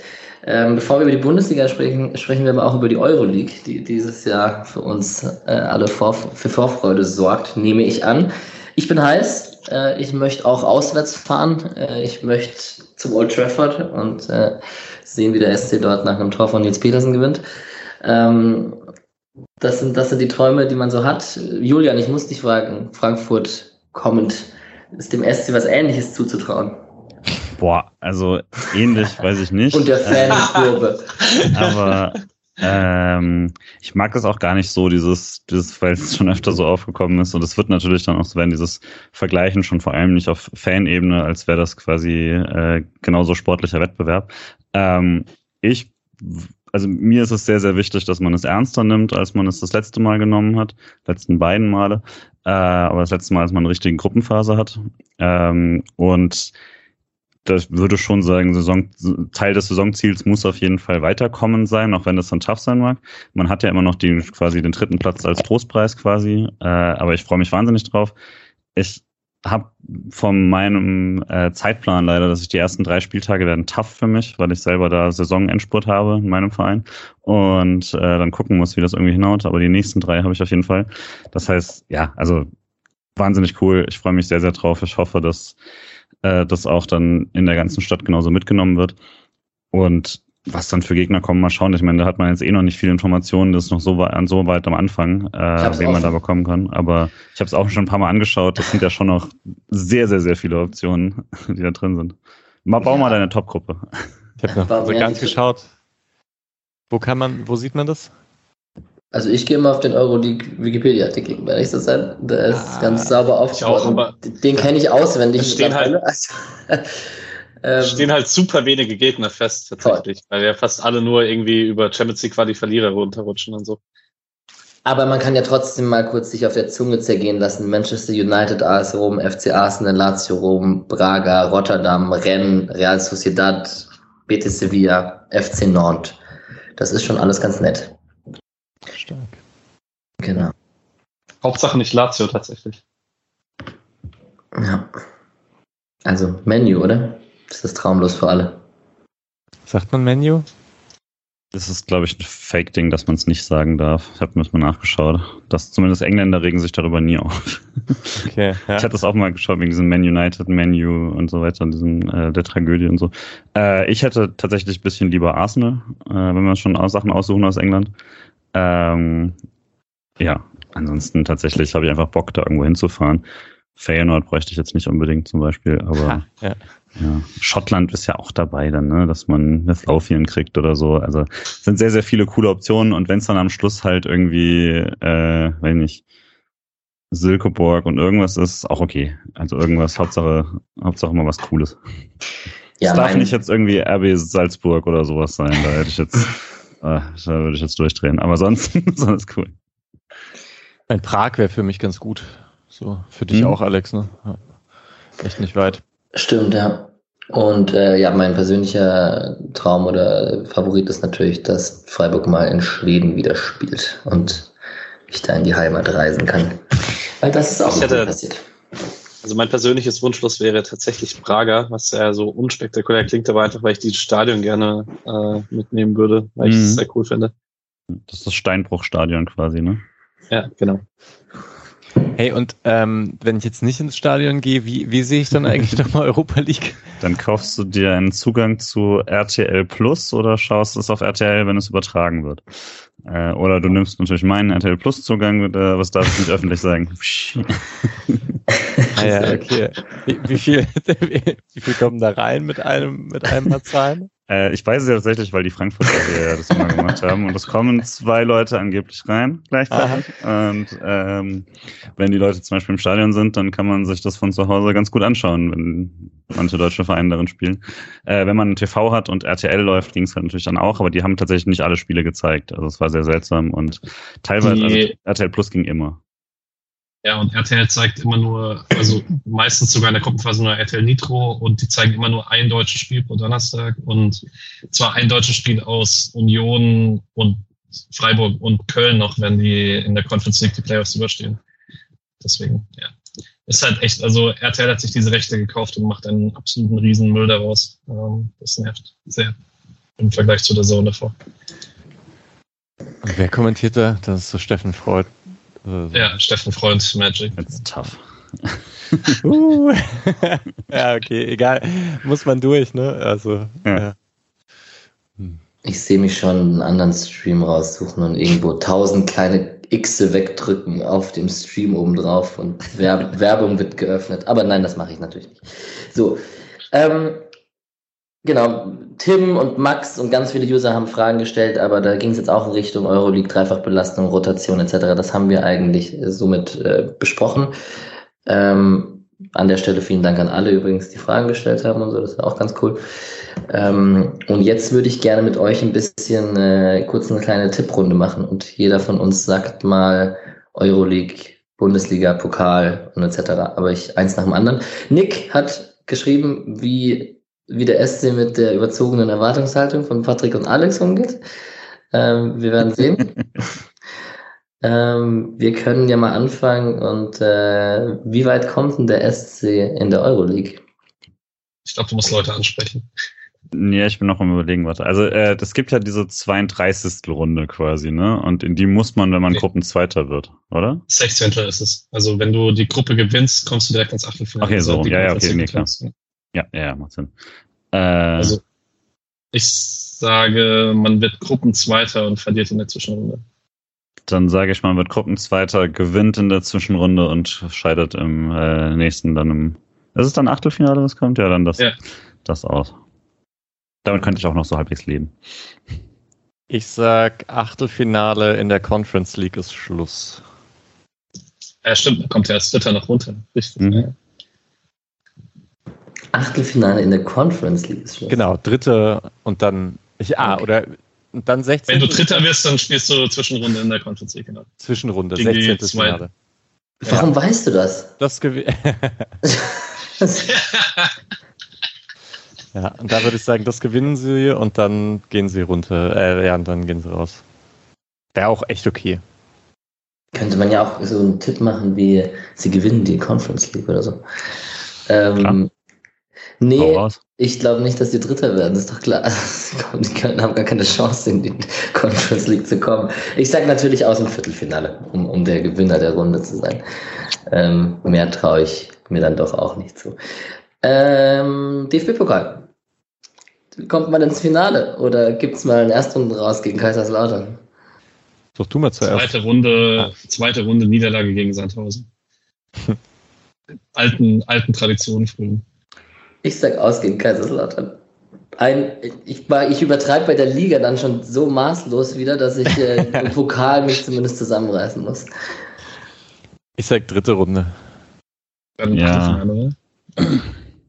Ich finde tatsächlich so, wenn man irgendwo rausfliegt, dann ist Kaiserslautern echt schon so ein super attraktiver Tipp, weil es- also man hat ja auch noch diesen Pokal-Hangover quasi und dann auch noch einen so einen schweren Gegner und sowas. Aber hätte eigentlich auch gesagt, man schafft die ersten beiden irgendwie und dann ist vermutlich auch wieder Schluss. Also das ist dann ja dritte Runde, würde ich auch sagen. Ein Bundesliga-Tabellentipp, Patrick. Vier. Den hab ich auch. Das ist so ein Quatsch. Hey, ihr wisst schon, gibt es überhaupt einen Spieler, der schon mal so richtig Doppelbelastung gespielt hat bei Freiburg? Ginter halt, Doan Ginter. Ist mir egal. Und sonst? Ja. Patrick, auch Nick, ja, der SC wird an der Erwartungshaltung von uns scheitern, auf jeden Fall. Ja, okay. Kleine Anmerkung. Letztes Jahr hat, äh, wollte Misha tippen, dass der SC auf Platz, ich glaube, 6 äh, landet. Und dann hat Alex gesagt, dass sie auf Platz 6 landen. Und daraufhin hat Misha gemerkt, dass das ein völlig wahnsinniger Tipp ist, wenn Alex das findet und hat korrigiert auf, auf Platz 9. Von daher, mal gucken. Also, Mal gucken, ja. Äh, ich, ich sage ja, also, 9. Ja, Ich wollte auch neun sagen. Ja. Ja, dann lass uns das auch teilen. ja. gut. 9-9, 9-9. 4-4, ja, sehr gut. ich, ich begründe die vier gleich noch, wenn wir über Bundesliga reden. Also ich finde tatsächlich 9 wäre ein sehr großer Erfolg für eine Dreifachbelastungssaison und ist immer noch der SC Freiburg. Das darf man vielleicht auch nicht ganz vergessen nach einer sehr erfolgreichen Saison. Äh, ich wäre absolut happy mit oberer Tabellenhälfte und äh, einer Möglichkeit, noch europäisch irgendwie anzugreifen für eine Weile. Ähm, ja, voll okay.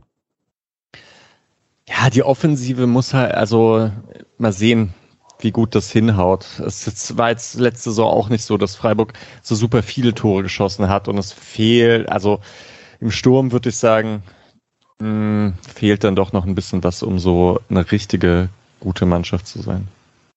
Die trotz Dreifachbelastung irgendwie voll durchstartet. Und es werden halt wie immer einfach sehr, sehr viele knappe Spiele sein. Äh, und da ist Dreifachbelastung halt blöd. Der wettbewerbsübergreifende Top-Torschütze.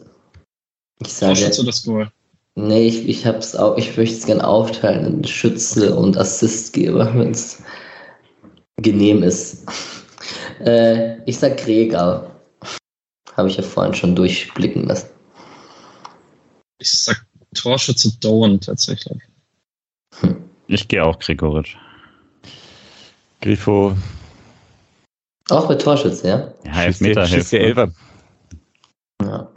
Also Topscorer hätte ich auf jeden Fall auch Grifo. Easy. In der, in der Kombination aus beiden. Geht mir auch so. Ich hätte ihn bei beiden Einzelwerten nicht, aber bei Scorer insgesamt. Ja, aber es sind doch irgendwie zwei direkte Freistoßtore, sechs Elfmeter. Dann braucht er noch irgendwie vier Tore aus dem Spiel heraus. Und er war letztes Jahr ja auch Top-Torschütze, oder? Genau, Ja. habe ich auch gesagt. Und hast du auch vor der Saison, glaube ich. Ja. Ja. Tabellentipp nicht so gut, aber Torschützen hatten wir alle drei Grifo und Alex hatte Demi. Ich wollte das nur noch mal rausheben. Ja, Ah, okay. ja. Die, der Demic, der, der Demi- Demiovic-Take war ein bisschen äh, ein Griff ins Klo. Ähm, Sag, äh, Assists übrigens Günther. Assist Gün, also bei der Kombi hätten wir, glaube ich, auch einfach alles, alle Grifo, von daher habe ich das, Ja. deswegen wollte ich es aufdröseln. Ähm, Günther? Ich auch, Günther. Ich auch, Günther. Güni, Güni, Güni, Güni, Güni. Viermal. Und wer macht äh, die meist, wer bekommt die meisten Spielminuten? Vielleicht klammern wir Flecken aus. Günther. okay, vielleicht klammern wir Flecken und Günther aus. Ginter. Äh, ja. Ja, ja, also Günther und Flecken nicht, dann Günther, würde ich auch sagen. Dann gehe ich mit Lienhardt einfach aus, er ist noch jünger und hat vermutlich weniger Wehwehchen bei so einer Belastung. Ich habe eine Zusatzfrage an euch da zurück. Ich sag Chico. Ähm, ah ja, sorry. Äh, macht außer Günther und Flecken, also da auch ausgefleckt, äh, ausgefleckt, ausgeklammert, äh, macht jemand 40 oder mehr Pflichtspiele von Beginn an? Auch Günther nicht, sag ich. Naja, mit einem, na wohl. Ich habe jetzt Also ist in- Finale in diesem getippt, aber Tipp ist- am Aus gegen Kaiserslautern getippt. Das war ein bisschen. In diesem Tipp ist natürlich mit drin, wie weit man in den Pokalwettbewerben konnte. Ja. Nach meinem Tipps ja, weil dann sind es ja doch quasi zehn extra Spiele mindestens durch Europa und noch drei im Pokal. Dann sage ich schon, das schafft Günther. Bei 47 Spielen. Realistisch. Ja.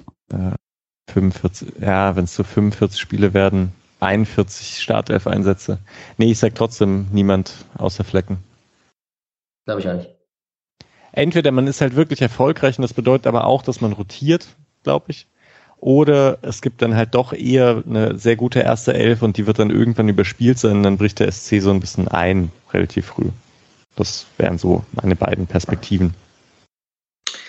Alright, das war das kleine Tippspiel. Vielleicht habe ich eine tolle Grafik draus. Ähm, Social Media Marketing läuft. Ähm, wir haben, also ich habe jetzt so, wir wollen jetzt als nächstes kurz über die Bundesliga sprechen und wer wir glauben, dass Meister wird und ob jemand anders als Bayern Meister wird und dann schauen wir mal, wer so oben mitspielt und wer unten mitspielt. Ähm, ich kann zeitgleich auch meine, meine Vorhersagen da einbauen, weil die sowohl mit dem SC als auch mit der Bundesliga was zu tun haben. Dann, falls jemand keine mitgebracht hat, fällt das nicht auf in dem Moment. Ähm, ja gut, wird jemand anders Meister als Bayern? Trotz Lewandowski Abgang, aber mit Manet und Die Licht. Und Masraoui und Gravenberg. Das also bis sie die finanziellen Rahmenbedingungen der Liga nicht ändern, werde ich jedes Jahr Bayern tippen und ich werde, glaube ich, jedes Jahr recht haben.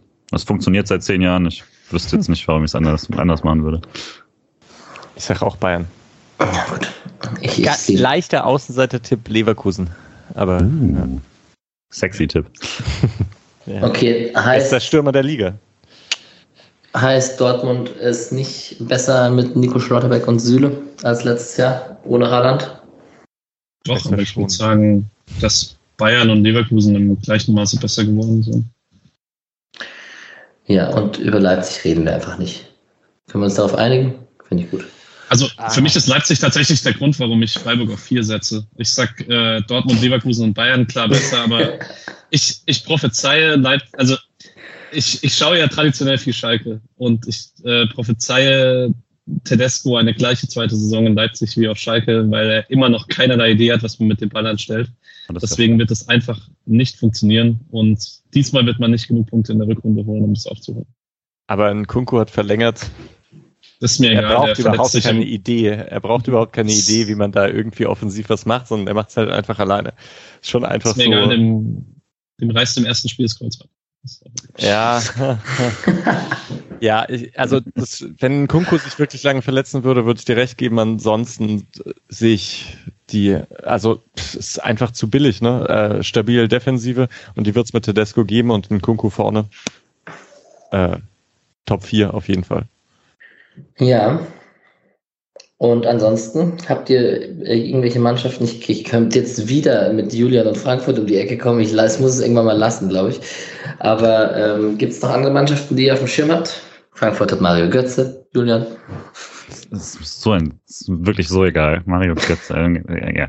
Äh, ich finde auch, da sind ein paar ganz schön hyped, oder? Wegen Götze. Ja, sehr. Ich weiß, nur so mittelmäßig ich weiß nicht, War Doan nicht besser bei PSV? Auf jeden Fall. äh, also deutlich. Ja, aber zeigt dann vielleicht auch den jeweiligen, die jeweilige Herangehensweise. Mal schauen. Ähm, ich weiß gar nicht, ich glaube jetzt nicht, ich glaube, äh, Frankfurt hat ja auch noch die Champions League. Also letztes hieß ja mal kurz, die werden die Dreifachbelastung nicht haben. Stattdessen haben sie die über die Euroleague jetzt äh, den Sieg ja dann doch äh, über die Champions League. Weiß jetzt nicht, ob die so viel besser damit werden. Also die Bundesliga, die schwache Bundesliga-Saison hat man so ein bisschen vergessen, weil sie halt die Euroleague geholt haben und da auch Bombenspiele abgeliefert haben. Aber das war in der Hinrunde schon teilweise sehr schwach und dann auch natürlich personell einfach problematisch. Jetzt mal gucken, ob sie es halt gelöst haben. Äh, aber also oberes Mittelfeld, irgendwie sowas. Ansonsten bin ich jetzt dieses Jahr, freue ich mich jetzt nicht auf wahnsinnig auf irgendeine super spannende Mannschaft oder sowas. Äh, Leverkusen finde ich spielerisch am interessantesten und äh, ansonsten mal gucken, wer mich irgendwie überrascht. Aber äh, Köln ist ja, glaube ich, jetzt nicht gerade ein heißer Tipp zu sagen, dass es eine deutlich schlechtere Saison wird. Ähm, sind ganz schön am, am Pleitegang. Und äh, ansonsten ist jetzt, ich glaube, mit das Interessanteste ist, wie Gladbach zum Beispiel spielt, wäre jetzt, glaube ich, so rein fußballerisch meine größte Frage so, weil das war jetzt ja schon auch ein bisschen ein Niedergang quasi und nix These, dass das auch schon daran lag, dass man schon vor Hütter quasi die Mannschaft nicht mehr auf diesem klassischen Gladbacher Weg gebracht hat und so. Kann man bestimmt äh, dann ganz gut verfolgen. Jetzt daher mal schauen, wie sie es machen. Ich höre Alex eigentlich schon heulen. Also nicht, dass er traurig ist, sondern wie die Wölfe heulen. Ich glaube, dass äh, unter, unter Kovac und vor allem mit den Spielern und ohne Dreifachbelastung wird das eine recht gute Saison, denke ich. Oder? Was sagst du? Gefallen dir die Spiele? Wind?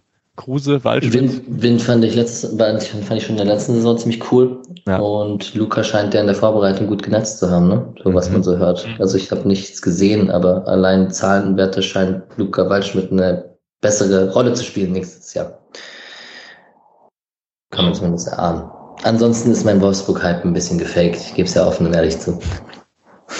Ich bin bei einigen Mannschaften tatsächlich gespannt, weil ich finde, es ist sehr schwer vorherzusehen, wer tief im Abstiegskampf stecken wird, ähm, außer bei Bochum vielleicht. Bei Bochum finde ich es relativ offensichtlich, dass es passiert. Ich halte viel von Reis, aber ich finde den Kader nicht so gut. Ich, ich bin mir nicht sicher, ob die ein zweites Jahr überperformen können, ihre Kaderqualität.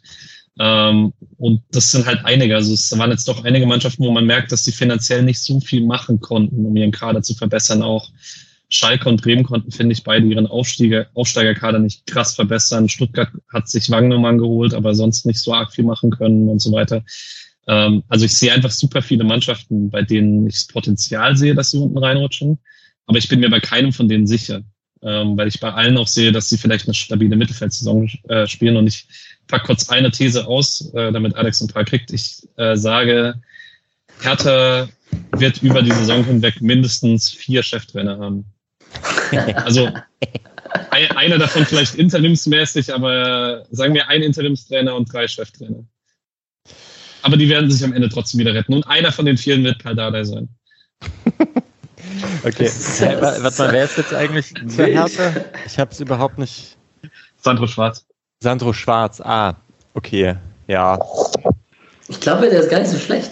ja, ja, der ist okay, glaube ich, ja. Aber Hertha hat, Hertha kann es auch nicht mehr so viel machen irgendwie, ne, finanziell. Ja. Die, die müssen die ganzen Spieler von ihrem 100 Millionen Euro Winter verkaufen. Ja, aber du hast voll recht. Es gibt, also der Abstiegskampf ist richtig spannend. Ich würde halt auch erstmal Bremen, Schalke sagen, Augsburg, Köln, Hertha vielleicht, Stuttgart vielleicht. Dann sind es schon irgendwie so sechs, sechs Teams, ne? Ich denke halt, bei Köln ist halt so wild, weil ich glaube, das kannst du keinem Fan verkaufen und würde ich auch nicht verkauft haben wollen, wenn ich Köln-Fan wäre. Aber ich glaube, für Köln wäre es halt dadurch, dass sie sich einfach keine Kaderbreite leisten konnten, perfekt in diesen Playoffs auszuscheiden bei der Mhm. Conference League. Aber ja. Das stimmt auf jeden Fall, wenn die Doppelbelastung haben. Und jetzt haben sie Ötscher noch abgegeben und können, können überhaupt nicht irgendwie den ersetzen. Und ob Modest noch mal so eine Runde spielt, bin ich mir auch nicht sicher. So. Und dieser Baumgart-Fußball ist ganz cool, aber er ist anfällig. Und vor allem, wenn es nicht läuft. ja, und der Überraschungseffekt ist jetzt echt vorbei. Ja, ich glaube, Frankfurt macht das nicht nochmal so mit der Dreifachbelastung und Champions League Hype und etc. Ich glaube, die könnten in der Bundesliga ziemlich abkacken, wenn ich ehrlich bin. Ähm, und ja, ansonsten. Ich, was haltet ihr denn von Schalke und Bremen, so ganz generell äh, als Aufsteiger aus der zweiten Liga? Ich habe zu wenig gesehen dafür, um das abschließend bewerten zu können, aber irgendwie hat man doch das Gefühl, dass die beide im Abstiegskampf sein könnten, müssten.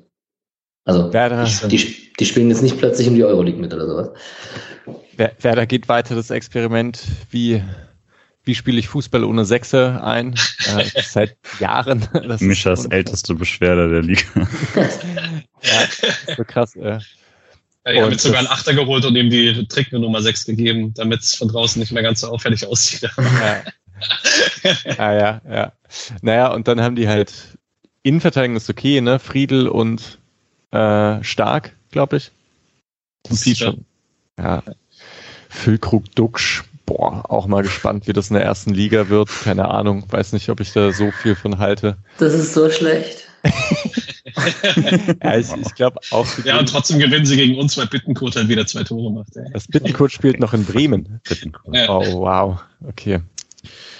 Ja, fand ich ja immer ganz cool eigentlich. Ja, Bremen, ich glaube auch, Bremen geht runter und ich weiß, also bei Schalke wird es mich jetzt echt nicht wundern. Die, die haben jetzt auch nicht so einen guten Kader. Harit, ist der eigentlich noch, der ist noch da, oder?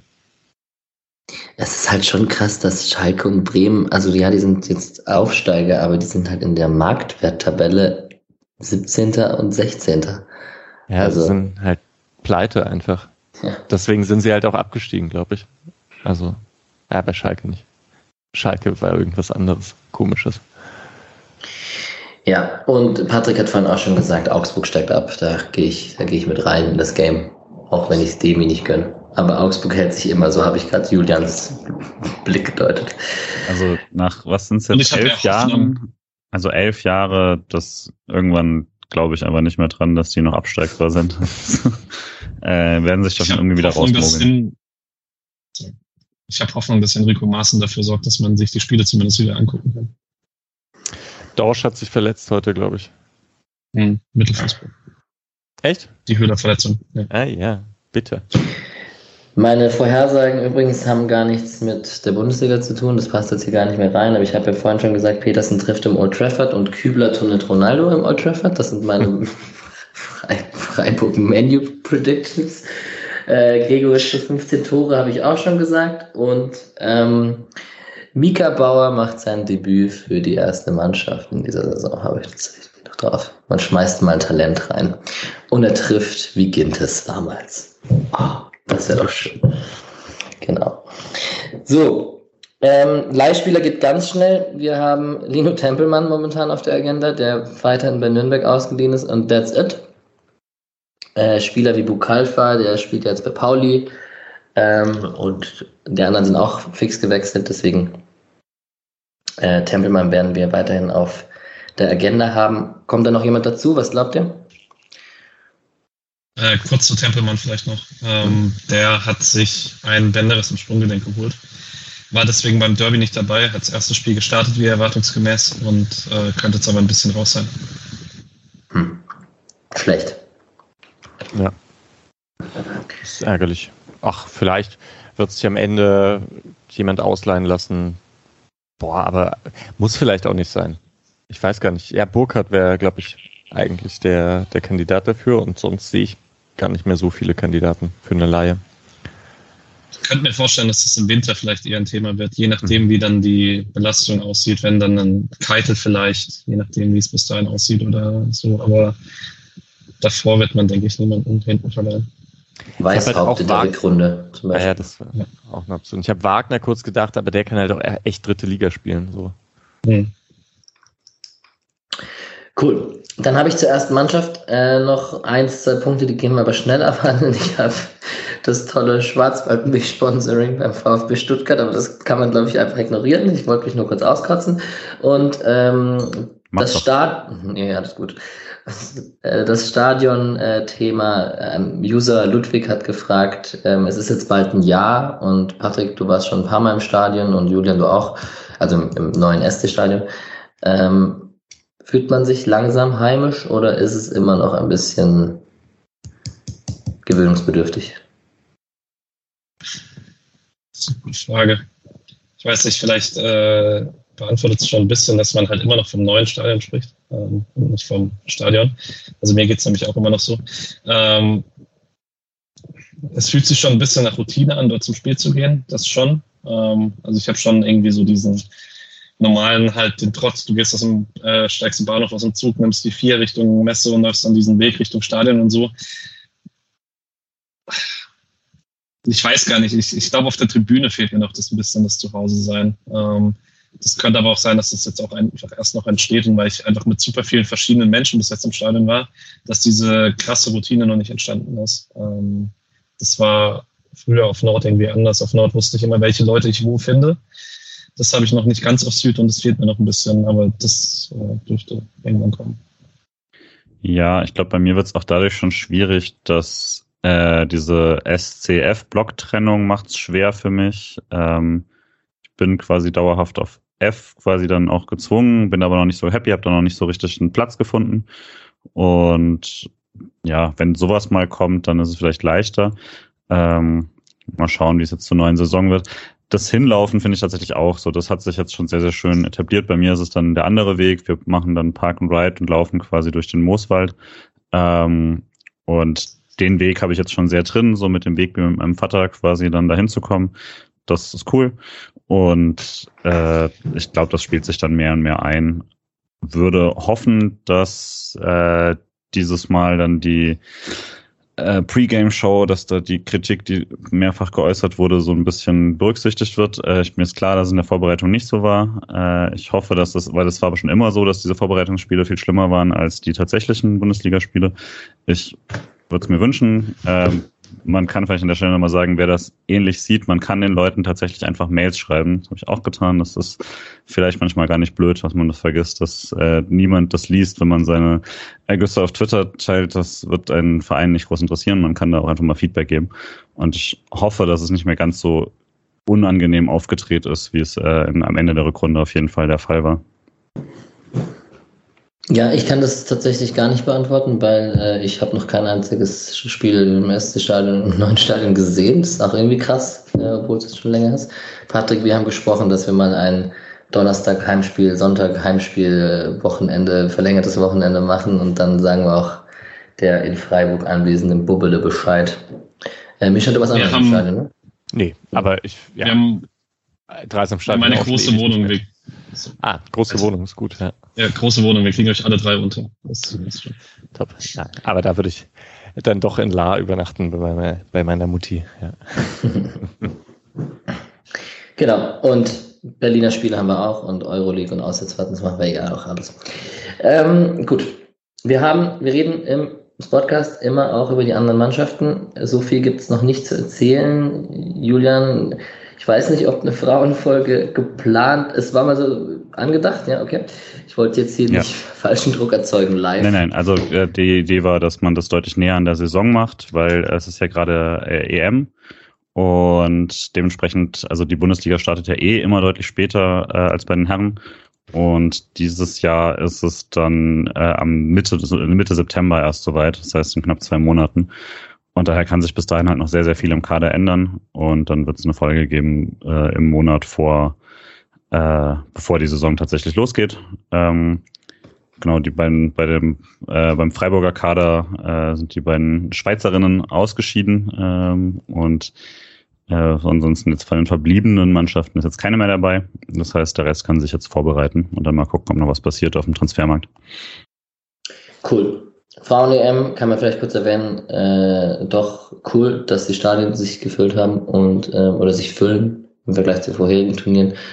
Und ähm, auch doch sehr ansehnlicher Fußball in vielen Spielen. Also ich sehe Nicken. Ja. Ähm, voll. England gewinnt die EM, just saying. Hier habt ihr es zuerst gehört. Football's coming home. Ja. Die zweite Mannschaft äh, haben wir schon angesprochen, hat 1 zu 1 gegen Erzgebirge Aue am ersten Spieltag gespielt. Es Esekwem rote Karte, Tor vom SC war ein Eigentor nach hereingespieltem Ball von Vermey. Ähm, die Highlights habe ich mir angeguckt. Gibt es sonst noch Erkenntnisse aus dem Spiel? Misha, du hast es gesehen. Einer von euch beiden noch, auch noch, ne? Ich fand es richtig gut. Also ich habe, wie gesagt, erst in der 20. reingeschalten und man war halt in Unterzahl gegen Aue, also der Absteiger. Und das sah überhaupt nicht so danach aus, dass man in Unterzahl ist, weil man hat vorne einfach noch Druck auf den Ball bekommen und konnte hin und wieder kam man halt auch ganz okay nach vorne, was es fehlten dann doch so ein bisschen die Abschlüsse, aber eigentlich, also Aue hatte nicht viel mehr und so fand ich es dann gar nicht unverdient, dass äh, dieses 1 zu 1 gab. Und mir haben die Einwechslungen sehr gut gefallen. Also da sind dann, wie heißt der, Pro, Prokopenko, der liebe Ukraine. Ähm, oh, die anderen, Mann. Aber die, die waren halt neu und die kamen rein und ich schaue gerade nach äh, auf TM, wie die hießen. Ähm, Avino Knappe. Guttau Knappe auf jeden Fall. Und Guttau, genau. Und da gab's halt von Prokopenko noch einen richtig schönen Lauf und dann äh, eine Verlagerung, die dann der liebe Gutau ne, äh, ja, drüber gehauen hat, Wolle, aber das sah auch richtig gut aus. Also ich mache mir keine so großen Sorgen um den Abstieg, so wie das gerade aussieht. Und weil man Erstspiel ist. Und weil wir es vorhin über die Torhüter-Situation hatten und mit Atubolo dritte Liga und so weiter, was halt dazu kommt, muss man auch sagen, Sauter spielt ja auch schon jetzt, hat ja letzte Saison schon ziemlich viel auch da gespielt und wird auch weiter seine Minuten da bekommen, weil wenn er spielt, sieht es auch schon richtig gut aus. Ähm, also gerade so auf der Reflexebene waren das schon wieder sehr, sehr gute Paraden darin. Äh, hat auch bei dem Spiel jetzt wirklich ein paar Sachen da rausgeholt. Äh, auch so einen ganz, ganz fiesen Aufsetzer und so. Und ja, also war auf jeden Fall ein, äh, eine richtig gute Antwort dafür, dass ich, ich habe nach zwei Minuten eingeschaltet und da war gerade der Freistoß ins Tor und da war eine rote Karte oben eingeblendet und äh, hätte nicht erwartet, dass man da einen Punkt rausholt. Was war eigentlich mit Atubolu? Weil der hat ja jetzt nicht, nicht beim Testspiel gespielt. Haben sie nichts zu gesagt. Also ich hatte jetzt angenommen, dass er einfach noch bitte äh, ersten mittrainieren soll in der Zeit, aber ja. Ähm, genau, es, von Till kam die Frage, ob es ähm, Überraschungen gibt oder Spieler, die ihr auf dem Schirm habt. Ich habe Mika Bauer schon erwähnt, der hochgezogen wurde jetzt in die zweite Mannschaft, auf den sich auch Nick, der sehr ein Fan von ihm ist, äh, bestimmt freut und ähm, da wird spannend zu sein, wie die Entwicklung stattfindet. Äh, Lesita hat gefragt, ob Stamm bleibt und falls nicht, wer sein Erbe wird. Jetzt sieht es ja danach aus, dass man mit ihm in die Saison gegangen ist, aber vielleicht ist die Frage interessant, wenn äh, man weiter nochmal eine erfolgreiche Saison spielt, ob dann die zweite Mannschaft, wenn man gut trainiert, dort so ein bisschen zum Sprungbrett für gute Trainer, gute Trainer der zweiten Mannschaft wird, ähm, weil Düsseldorf hat es auch vorgemacht, obwohl es da nicht so erfolgreich war. Ähm, was glaubt ihr denn? Oder muss man einfach die Saison abwarten? Wahrscheinlich. Die Frage ist, also es gab ja Berichte, dass Schröder ihn zu Schalke holen wollte oder dass er da zumindest auf der Shortlist war. Ähm, wenn man jetzt nochmal eine so gute Saison spielt in der dritten Liga, dann dürfte das Interesse zu groß sein, als dass er dann nochmal Nein sagt. Höchstens, man hat halt in Freiburg irgendwie doch einen internen Plan, der irgendwie vorsieht, dass Streich im Sommer 24 aufhört und Stamm sich da Hoffnung macht. Das kann, glaube ich, von draußen keiner beurteilen. Hm. Ja, aber es sieht halt gut aus, was er macht. Deswegen, ich kann mir auch vorstellen, dass er dann nächste Saison vielleicht weg ist. Zu den Überraschungen, ich würde sagen, die Innenverteidigung, also selbst wenn Ezequem und Sildilia hochrücken, ist die Innenverteidigung immer noch sehr, sehr gut. Makengo hat mir jetzt gut gefallen in dem Spiel. Der war letzte Saison manchmal noch ein bisschen unsauber. Rosenfelder ist ja ohnehin einfach, also der hat mir letzte Saison auch schon sehr gut gefallen. Ähm, naja, und dann hat, ja, Kenneth Schmidt habe ich schon gesagt, ne? Ja. Äh, sieht alles ganz gut aus. Und dann bin ich halt gespannt auf die Offensiven. Knappe soll ja, glaube ich, ganz gut sein. Auch von Stuttgart. Ähm, Genau, und die U19, die hat dieses Jahr wieder eine normale Saison, also mit Hin- und Rückrunde, weil das war ja bei Corona, also Stand jetzt, mal schauen, was mit passiert, aber ähm, Stand jetzt ist es eine normale Saison. So, und dann sind wir so gut wie am Ende angelangt und müssen nur noch kurz über Kaiserslautern sprechen. Jetzt habe ich natürlich in meinem Wahn des optimistischen Euroleague- und Bundesliga-Tippens äh, das Aus gegen Kaiserslautern getippt. Das muss ich jetzt natürlich durchziehen und sage, unglückliches 1 zu 0 für Kaiserslautern, weil man die Kiste nicht reinbekommt. Also für den SC unglücklich, weil man vorne die Chancen nicht macht. Ähm, trotzdem die bessere Mannschaft ist. Aber ja, ihr freut euch. Julian, wie war die Ticketsituation? Scheiße, richtig scheiße. äh, schöne Vorlage. Äh, wenn, wenn die Vorlagen so gut kommen am Wochenende, dann läuft das. Also, mhm. äh, ja, keine Ahnung. Ich, mich hat es vor allem aufgeregt, dass halt die Informationen zum Ticketverkauf gleichzeitig mit dem Ticketverkauf kamen. Ich verstehe, dass es schwierig ist, wenn der, wenn man quasi vom äh, Gastgeberverein abhängig ist und dass die vielleicht auch nicht toll kommuniziert haben, aber es ist ja der Job vom SC dafür zu sorgen, dass diese Kommunikation läuft.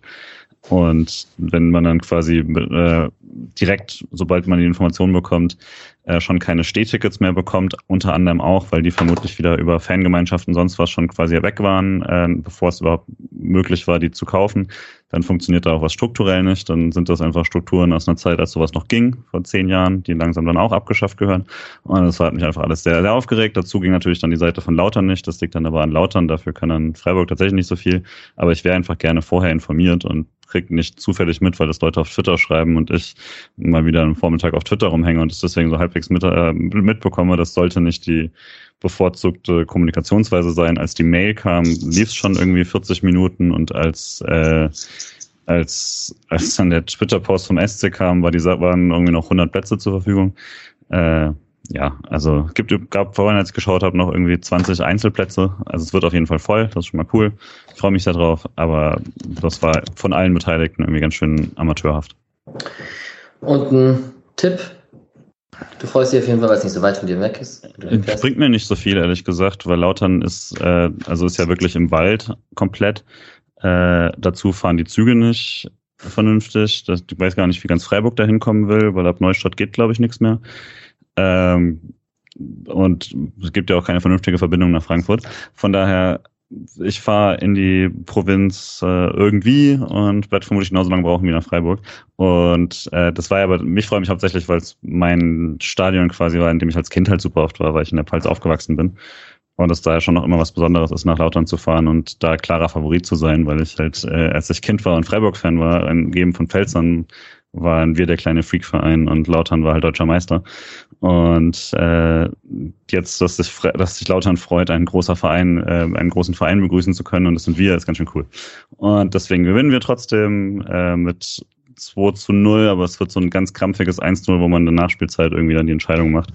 Aber es wird, wird unangenehm und stressig wenn die beiden Weltmeister Durm und Ginter aufeinandertreffen. das, Sind das die einzigen beiden ohne Spielminute in Brasilien? das kann sein. Ja, auf jeden Fall wird der Weltmeister Durm den kürzeren ziehen und 3-0 verlieren sogar. Ähm, ich wünsche mir für for the sake of all Freiburger einfach nur, dass es kein Elfmeterschießen gibt, weil ich glaube, oh ähm, den Traumaaufriss würde ich noch nicht verkraften. Ähm, und ich hatte eigentlich auch 2-0, aber dann macht Hendrik Zug halt noch ein Tor. Da trifft er gerne in der ersten Pokalrunde. Hatte ja auch für Freiburg, deswegen 2-1 für Freiburg. Ja, ich hoffe natürlich, dass mein 1-0-Tipp nicht wahr wird. Aber gut. Sonntag äh, 15.30 ist das Spiel tatsächlich. Ist, beim Pokal gibt es ja sehr viele unterschiedliche Anpfiffzeiten, deswegen vielleicht hier das nochmal kurz erwähnt. Patrick und, ist da, Nick ist da und ich bin da, soweit ich weiß. Urbu ist da, Alex ist da, also nicht unser, nicht der Connection. Äh, ja, also es werden einige Leute auch von uns da sein. Genau, connectet euch gerne. Ähm, wir werden danach sicherlich im Podcast Laura ist da. Oder? Ja, es ist ja. immer das immer das Problem, wenn man Leute anfängt zu erwähnen ja, ja. und man aufhört und dann vergisst du einen. Das, äh, deswegen bedanke ich mich immer bei allen Spendengebern, die es machen und nicht bei Einzelnen. Ähm, genau. Äh, Im Prinzip war es Wir sind durch. Ja. Die zwei Stunden waren antizipiert und haben wir geschafft. Micha, Micha ist wieder da. Hey. Schön wieder hier zu sein. Ja, macht Spaß. Macht wirklich Spaß. Genau. Dann wünsche ich euch erstmal eine angenehme Woche. Äh, Folge ist wahrscheinlich draußen am Montag, aber das brauche ich nicht erzählen, weil das wisst ihr dann schon. Und ähm, wir, ihr seht euch vielleicht in Kaiserslautern und wir sprechen nach dem Kaiserslautern-Spiel sich hier im Podcast über das Spiel. Danach gibt es Chico Höfler im Interview und dann geht die Bundesliga auch wieder los. Einen schönen Abend euch drei. Dir auch. Gleichfalls. Ciao. Ciao. So böse ich nicht mal